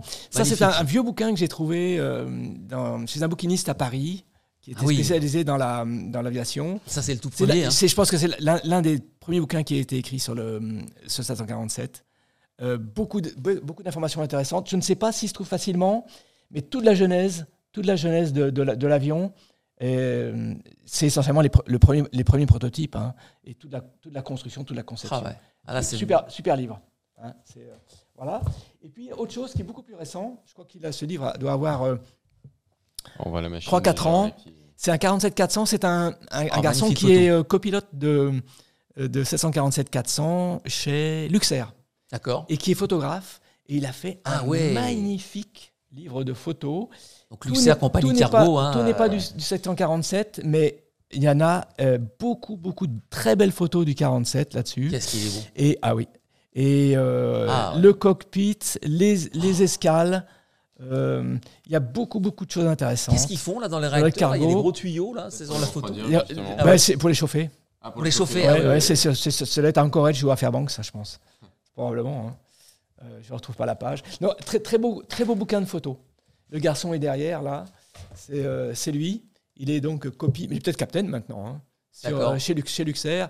Et excellent photographe. Des très belles, Je suis sur Instagram. des- euh, des très, très belles photos de, d'aurore boréale également. Et euh, des très belles photos de cockpit. À partir de 747-400. Voilà. Alors de toute façon, Je- alors il en reste un, un petit clin d'œil à Gilles, Ah oui, qui avait Gilles, sorti aussi des, des bandes dessinées sur les ailes du Jumbo Jet. Ouais. Gilles Roy qu'on salue. Gilles, si tu nous regardes, il est dans un TGV. là, Alors peut-être que le- la connexion a décroché. Voilà. Voilà. Et voilà. Quelques Euh, pages. De belles histoires aussi racontées par Gilles. Gilles Roy. Le 747 Fondateur dans la, dans la- d'Aérobuzz. dans la BD. Ouais. C'est pas mal. C'est sympa. Et J'ai- un j'ai- grand. J'ai lu tout je à pense l'heure. que Gilles est, est aussi un, un grand amoureux du 747. hein. Voilà. Gilles nous regarde. Ouh là là. Ouh là là, mon Dieu. Bon, euh, bah, on est ravis de savoir que tu es toujours là, Gilles. Voilà. Euh, c'est- merci beaucoup, Yves, pour ces, ces bouquins, ces pépites. hein. Alors, euh, Jacques a dit que certains de ces bouquins étaient toujours, euh, on pouvait en trouver à Toulouse, je crois. Euh, la boutique aéro de Toulouse-Blagnac. Pardon. Mhm. Euh, magnifiques ouais. ouvrages. Euh, donc pour tous les passionnés, si vous voulez noter ces livres, vous pouvez voir le replay de l'émission et vous prendrez le temps de pouvoir les noter. Et je suis sûr qu'on peut en retrouver un, un bon paquet gauche, ouais. euh, en ligne. Mm. Hein. Euh, on termine la culture. Alors, je vous rappelle que le chiffre mystère, c'est 747. On se rapproche de la fin, donc euh, on attend des idées. On en a déjà eu tout à l'heure. MLN 208 nous quitte. Eh ben, merci euh, d'avoir été jusque-là avec nous, MLN 208, et à Bonne très journée à toi. Je ne, Voilà. sais pas, je ne sais pas qui tu es, Mélène 208, mais j'ai l'impression que tu connais bien le- l'avion. Il Voilà. sur Amazon, nous dit le. Voilà, il y a des bouquins qu'on Voilà. retrouve sur Amazon, nous confirme Zone Aéro. Merci. MLN 208, on t'embrasse. hein. Mm. À très vite. Vas-y, Antoine, pour la culture. Alors, on a toujours une petite chronique euh, euh, Simu dans la Ah, partie ouais. culture. C'est de la culture aujourd'hui aussi. Ouais. hein. ce sont des jeux vidéo. Euh, Puis de ça la permet de se former, euh, et de se préparer, je trouve ça pas mal. Donc, euh, donc voilà, on va commencer bah, par le PMDG 747, qui est donc j'avais déjà présenté au tout début un des PMDG. Alors PMDG, comme je l'avais dit, c'est une société américaine qui est, qui est spécialisée dans les Boeing euh, dans la simulation. Alors ce modèle-là, vous ne pourrez pas l'avoir sur Flight Simulator 2020, mais sur Prepar 3D ou FSX, l'ancienne version de Flight Simulator. C'est le 747 le plus détaillé qu'on puisse retrouver, le plus de détails dans les systèmes. Alors vous pouvez avoir les 400 et 800 dessus. Toute l'instrumentation est euh, parfaitement réalisée. Comme vous pouvez voir, toutes les ailes sont parfaitement modélisées. C'est le modèle de vol le plus complet, je pense qu'on puisse retrouver avec le plus de détails. Mmh, joli ça. C'est vraiment une un vrai, super machine. Mmh, mmh. Euh, donc voilà. Au niveau du, du tarif, par contre, c'est vrai que ça se paye un peu parce que c'est une machine qui est hyper, hyper intéressante. Donc le modèle de base 747-400 est à 4 142 dollars et si vous voulez en plus avoir la version 800, ce sera 70 dollars de plus. Mais par contre, c'est des, enfin, euh, voilà, le jour où vous voulez passer une QT 747, vous pouvez foncer là-dessus parce que c'est hyper détaillé. Ah Mais oui, à ce point-là, ah, c'est un truc de dingue. Ah oui. Vous pouvez simuler plein de pannes. Vous avez. euh, c'est vraiment une, une super version. Et comme dirait Pilot Jeff, on espère qu'il va débarquer un jour euh, sur, euh, sur euh, euh, Flight Simulator 2020, même si euh, PMDG est en train de travailler. Ils ont déjà leur DC6 et le 737 justement qui a été porté sur euh, Tiens, un Atlas Air. sur euh, voilà sur le sur le simulateur et 95 95% de fidélité au niveau des systèmes. Ouais, c'est quasiment ça quoi. 5% c'est peut-être quelque chose qu'on n'a pas pu euh, pas pu faire et prochainement le 777 va arriver d'ailleurs de, de PMDG sur euh, sur Microsoft Flight Simulator. Moi, je l'attends avec impatience parce que mes premiers vols entre guillemets long courrier en simulateur, c'était sur euh, 777 et j'avais adoré ça. Euh, Magnifique. c'est- vraiment sympa. Euh, on a aussi une deuxième annonce qui est, qui est arrivée donc en rapport oui. avec les gros porteurs. Ah on oui. a le, on a euh, euh, l'Antonov AN225 qui va débarquer aussi sur donc là cette fois-ci Microsoft Flight Simulator 2020. Il devrait être reconstruit. hein. Enfin, Ouais, à partir d'une ouais. autre cellule. C'est ça. Apparemment, Mais, ils ont trouvé l'argent. Oui. Ouais. Donc, euh, donc voilà, donc on- en attendant, on va pouvoir s'amuser avec euh, lui sur Flight Simulator. Euh, donc il devrait arriver euh, d'ici le 27 février. Produit par Inibults, donc qui est un autre euh, développeur qui a fait d'ailleurs un Super A310, si je dis pas de bêtises. Euh, il y a eu aussi. Et Yves, c'est pas quadrille, là. Ouais, voilà, ouais. Elle est boulot là. On peut en avoir des pannes moteur, là. Ouais. Quoique. Mm, Ouais. C'est ça. Donc, euh, donc voilà. Et, euh, et donc il devrait débarquer le 27 février pour 20 dollars. Euh, donc on n'est pas sur le même prix, mais qui est, qui est quand même super bien, super bien détaillé. Et ouais, le cockpit est, est super bien foutu aussi. Je pense que le système aussi. Bon, par contre, il va falloir qu'on se mette à l'alphabet cyrillique parce que Ah, c'est en russe. Donc, Ah donc voilà. Donc bah, je pense qu'à un moment ou un autre avec Jeff, bon là je nous lance encore un autre défi, mais on essaiera de se faire un vol là-dessus. Ça, ça va être costaud, mais, mais ça, ça- je pense que ça, vaut le coup. Donc, euh, donc voilà. Et voilà, ouais, voilà, Jeff qui est pas content parce que je nous mets des défis. Il met encore ça dans la sauce, oui, c'est ça. Euh, donc voilà. Bon, merci Antoine. Le chiffre mystère, alors on a eu des propositions là. 747, c'est le nombre d'anecdotes qu'Yves peut raconter sur le 747 en une soirée en bonne compagnie. Qu'entends-tu par bonne compagnie? Euh, Une bonne bouteille euh, des- Je ne sais pas, c'est obscur. Mais dit. c'est une piste. euh, Oui. c'est, enfin, une piste. Ça, ça pourrait être ça, mais ce n'est pas ça. Mhm. Le nombre de minutes de retard de l'émission d'aujourd'hui pour rendre l'antenne, nous dit Alfred. On s'en rapproche. Oui, si, si, si. Il y, a- il y a un rapport avec le temps. Mm. Il y a un ra- Bravo, Alfred. Il y a un rapport avec le temps dans le chiffre mystère 747. Tu donnes un indice là. Ah, j'ai donné un bel indice là. Mm. Ah oui, j'en donne un autre ou pas? Parce que c'est c'est ma. On va conclure l'émission Bah, avant. on de- peut switcher Donne- sur les peintures euh, et On on, va- finit par les. On finit par ça, on switch Ouais. sur les peintures? Si tu veux, ouais. Hein alors euh, les, peintures, les d'Yves. euh, alors là, il- Antoine va prendre la caméra mobile et Yves, tu Yves, voulais veux décrire au commencer micro. par la- Ouais, si tu veux. Hein Tu veux Hmm. commencer par laquelle Ah Bah, ben, celle qui est derrière toi, si tu veux. Eh ben, allez. Voilà. Allez, vous avez encore euh, quelques minutes pour trouver. Hein. 747, il y a un rapport avec le temps et l'avion. Alors, c'est la... ça, c'est... je me suis amusé à faire la- l'approche de Kaitak, mais vue de l'extérieur du virage. C'est une euh, vue qui n'apparaît nulle part, en fait. Euh, la plupart des photos ont été prises de l'intérieur du virage par tous les spotters qui étaient sur les toits. Et je me suis dit que c'était intéressant de voir les, bah, les bidonvilles, hein, c'est-à-dire Kowloon avec tous les vieux, immeubles, décrépits. Et, le 47 Cargo qui finit son dernier virage. Là, il est juste, euh, il a commencé à dégauchir avant de se mettre les pelles, à, enfin, les mettre les pelles à plat. Il est à, euh, il est à, je sais pas moi, peut-être 15 secondes du toucher des roues, pas plus. Hein. On voit même le damier Donc, à droite euh, sur la Et le colline. damier est visible sur- au fond là-bas à droite. oui. Et ça, tu l'as vécu de la l'intérieur plein de fois. Oui. Ah, Ah, J'aurais voulu plus, hein, mais bon. Bon, j'ai- pas eu le temps de le faire beaucoup, hein, parce que je, je suis arrivé en 90 et, et il est passé au 400, 80, 92, je crois. Le, le- Ah oui. Donc j'en ai fait euh, direct. 6-7. Ouais, Mm. C'était C'était demandé, hein, tout le monde courait après. Hein. Ah oui, pour Ah faire oui. Kaitac Ah oui, oui, Ah euh, ouais, ah ouais, c'était mythique hein, quand même. Oh là là. Ouais. Mais voilà. Donc ça, c'était salut. c'était une Franck idée. Nous je, me suis, quitte. Je me suis mis au, je me suis mis au chinois, tu vois. C'est, euh, j'ai regardé les photos un peu, puis j'ai- reproduit les, les, les- comment dirais-je, les lettres. euh, On en montre d'autres. Ouais. Alors, le, Euh. le suivant, c'est en fait euh, alors, le premier avion aux couleurs d'Air France qui a volé à Seattle. En fait, j'ai voulu faire une, une peinture du premier vol du premier 747. C'était le Victor Alpha. C'était donc un JT9. hein.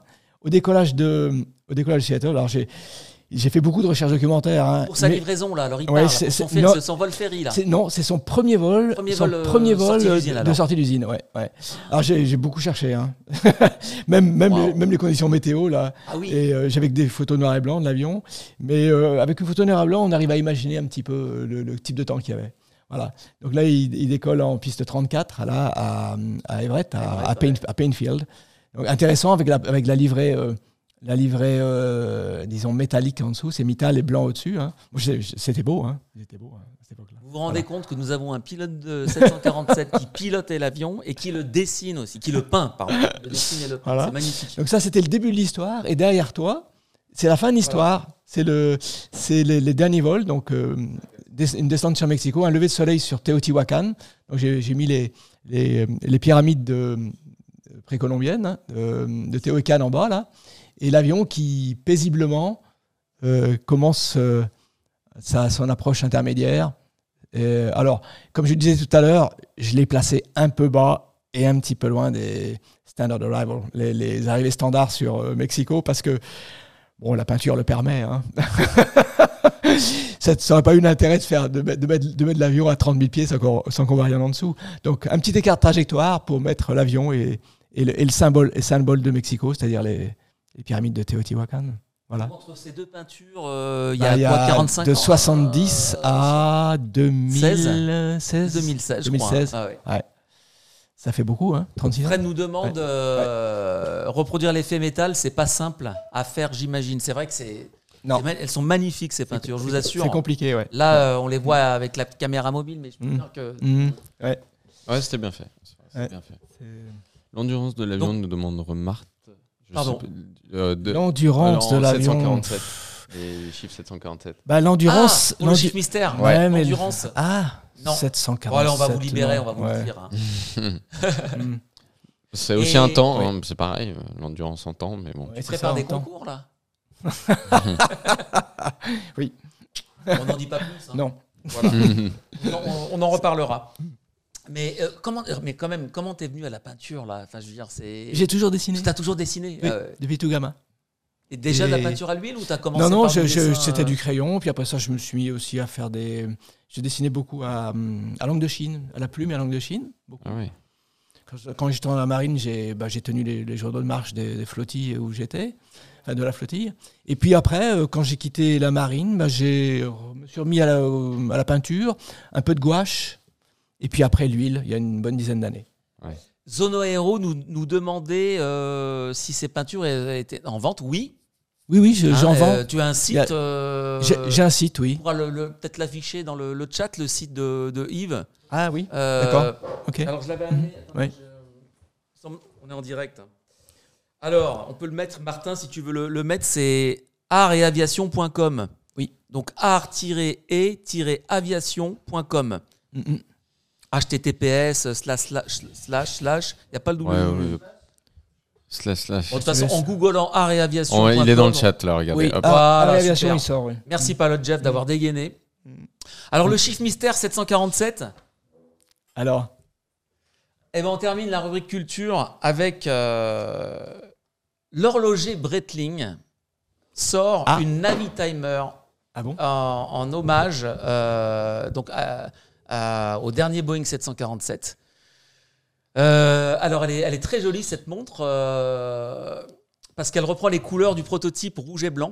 Ouais. Voilà. Alors je normalement on devrait l'avoir à l'image, Martin, Mhm. la Navi Timer. Mhm. Bientôt. Alors Bon, là, là, ils font l'ordinateur fort. Ils chauffe font, un peu ils font fort hein. parce que ça, ça va être porteur. hein. Je pense. Ouais. Alors vous C'est allez une, bonne- voir. c'est une bonne idée. Alors, est-ce que, vous, Ouais. est-ce que vous avez maintenant un lien avec le chiffre mystère? Je vous, avez, vous avez dit tout à l'heure qu'il y avait un rapport avec le temps. Donc, c'est la montre. La Navi Timer Breitling spécial Boeing 747. Aïe, c'est le prix. Alors, c'est pas le prix. Non, En, en milliers d'euros. mais à votre avis, 747, qu'est-ce que c'est? Non, pas le prix. Non, c'est pas 747 000 euros la zone aéro. Ah. Ah, Martin, tu vas, tu vas quand même nous montrer la montre. Nombre de pièces, ah bah, c'est bon, Remart a gagné. Nombre de pièces Voilà. de l'édition limitée. 747 Bravo pièces. Remart, 747 Ah, la exemplaires, la, la Navi Timer Breitling. Bon alors, je vais la montrer, on va la montrer. euh, Non, mais c'est bah, quoi, c'est- c'est quoi la réponse 747 exemplaires. le chat Seulement attend, Ouais. Martin, on a faim. Mais elle est déjà en rupture, je crois, sur le site, j'avais regardé. Ah oui Mais je t'ai envoyé des belles photos, Martin, tu les as pas? Ah oui, c'est là à droite, là Ouais. Elle est, elle est déjà en rupture? Non, non, non, Non Alors elle coûte Ah bah, elle- 8750 Je sais pas, euh, Ah, en quand tout même, cas sur le gros. site on peut pas la commander. Ah, elle est peut-être Ah. en- faut peut-être la réserver, je sais pas. Ouais, ils, Voilà. ils disent, euh, je crois qu'ils disent, je sais pas si qu'elle est di- uniquement disponible sur le site, non Elle est à combien? 8000 euros c'est ça? 8700. 1750 euros. Et donc Breitling nous dit. Elle est magnifique, hein. euh, Donc alors Boeing livre son dernier 747. Alors Breitling célèbre deux icônes de l'aviation avec une édition spéciale de la Navi Timer, limitée à 747 exemplaires. Les couleurs rappellent la palette de l'avion original, capturée dans un écran crème doté. Bon, je vais pas faire toute la pub, hein, mais aussi dans la règle, la célèbre règle de calcul de la Timer intérieur rouge aux touches, de- aux touches bleues. Waouh. Voilà. Mm. Euh, et derrière, c'est inscrit One of 747 et la phrase de original, the original jumbo jet sont gravés à l'arrière, je crois de voilà. Alors autour de la montre. Alors euh, Breitling quand même, c'était à une certaine époque. Oui, t'en as une jolie, hein, dis donc toi. Euh, Je me suis acheté à Dubaï il y a, il y a très vrai longtemps. Ouais, ouais. Mais Quand- elle, quand elle- j'ai- elle a un peu d'électronique la tienne. Hein. Non. Non Ah, si, si, si. Elle a le, Si, si, un tout petit peu, C'était les premières, je crois, qu'il y ouais. avait une. euh, Ouais. Mais je me suis offert Elle est ça. de quelle année celle-là? C'est quelle génération? Je l'ai acheté en 91. 91. Ouais. Elle est superbe aussi. Ouais. hein. Ouais, sympa. Hein. Je voulais vous dire tout à l'heure, il y a un indice sur le plateau, et puis bon, ça aurait été un peu compliqué. Euh, la zone aéro va attendre le mois prochain, bah nous aussi, hein, euh, pour la commander. Alors Breitling, quand même, euh, c'est quand même une marque qui a été, un horloger qui était familial, indépendant, hein, Mhm. euh, Mhm. emblème de l'aéronautique quand même avec la, Ah oui, la hein. Timer. Mhm. Mais alors qui a été racheté, qui a, qui a changé de main en 2017, racheté par un fonds d'investissement Ouais. britannique, je crois. Alors on regrette, bon là c'est un peu les, les passionnés qui parlent, mais on regrette un peu quand même qu'aujourd'hui Breitling c'est quand même beaucoup diversifié. Euh, Ils, font Ils des ont un peu quitté un peu euh, l'aéronautique, ils ont la Brat- alors la ils ont toujours euh. euh, voilà, ils ont toujours des sorties de Navi Timer assez régulières. hein. tous, les Mm. deux, tous les deux trois ans, ils sortent un Mhm. modèle à jour en édition Mhm. limitée. Il y a toujours une occasion. Euh, mais ils font aussi maintenant des montres pour le pour les rugbyman, je crois, Ah oui. dans, dans l'automobile, beaucoup dans le la voile, Mm. aussi pour les skippers, je crois. Donc voilà, Breitling, n'abandonnez pas quand même l'aviation. hein, euh, Ah oui. Par contre, moi je trouve qu'il y a une super marque. euh, bon, après, ils sont un peu. Ils ont un peu. Mais Bell Roche, je trouve qu'ils font des trucs euh, Oui. très très sympas. c'est Ah, vrai. Il y a de la concurrence, hein, Ouais, c'est sûr. ouais. Et Ils ont fait un Et puis, il y a modèle édition spéciale. de l'astronaute aussi. euh, Euh, la Moon Swatch. Oui, la Moonswatch. De, Ouais, de chez Swatch. euh, oui, non, non, mais c'est l'autre marque. Et oh sinon, c'est Omega. Omega, voilà, Ah oui. Omega, Omega. Omega, voilà. Mm. Mise au point, un modèle a été mis au point, je crois, par. euh, Antoine ami- ouais. Antoine Dupont. Ouais, mais pour la pour la Omega, par notre ami astronaute, je commence un peu à avoir faim. Euh, Euh, Thomas. Salut, qui viendra bientôt sur Pesquet le plateau, on espère. Thomas Non, non, non, non, pas Thomas Pesquet. Non, celui qui a fait la navette spatiale. Oh là là, qui peut m'aider? Mais non, pas Thomas Pesquet, l'autre. Bon sang, mais faut que je retrouve son. Sur le chrétien. Qui fait le R0G. Euh, Et- Voilà, Jean-François, j'allais chercher dans mes contacts. On salue Jean-François, un fidèle de l'émission, évidemment. Il y a des gens qui ont essayé de nous aider, clairement. On termine l'émission. Il n'y a pas de jump seat, ou en tout cas rarement, sans parler de Top Gun. Ah Mon Dieu. Donc, Breitling, merci Martin. Breitling, tiens, si tu peux la montrer, Breitling avait fait une Navitimer Top Gun. Voilà. Tac. Bon, bah voilà, c'était un clin d'œil à Tom. Je sais, voilà, qu'on embrasse d'ailleurs. On, essaie de le faire venir sur le plateau. euh, On essaye au fur et à mesure. voilà, on a, Et- on a lancé des invitations à John Travolta et Tom Cruise. Il y a un dernier truc qu'on Voilà. a oublié, euh, Jérôme, Oui. c'est le jump seat. Et oui, alors, merci Antoine. Bah tiens, C'est quoi vas-y, demande à Yves. pas entendu. Eh ben, euh, nous, en fait, on a- le- bon, l'émission s'appelle Jump Seat, mais on a une tradition, pareil, un rituel. Quand on a un invité, on lui demande euh, un souvenir de Jump Seat ou, ou- voilà, un super souvenir ou un. une- ça peut être particulier, il peut y avoir s'est passé un Sur truc le ou juste être magnifique Pas sur le jump seat. Ouais. Donc ça peut arriver, euh, nous, euh, sans. Enfin voilà, un passager invité qui a eu Ouais, la c'est chance d'être. euh, ou même toi, peut-être, tu as fait du jump seat en. Voilà. Est-ce qu'il y en a un qui t'a Non, j'ai j'ai une anecdote, elle est un peu euh, mais euh, c'était drôle. C'est ce qu'on aime. C'était euh, Il faut. euh, en 47-200, ma femme s'en souvient encore, elle était, elle était aussi en, en, en jump seat.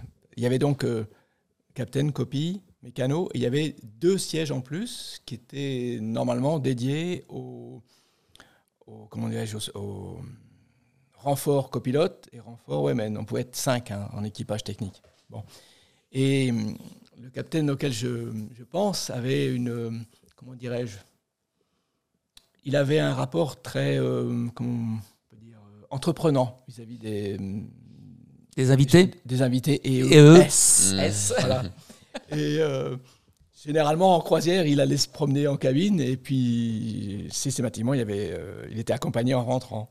Et ce jour-là, donc ma femme, elle était sur le jump seat arrière et le jump seat qui était juste derrière le, le comment dirais-je, le, siège captain était libre. Donc il arrive, il invite cette jeune fille à s'asseoir derrière lui.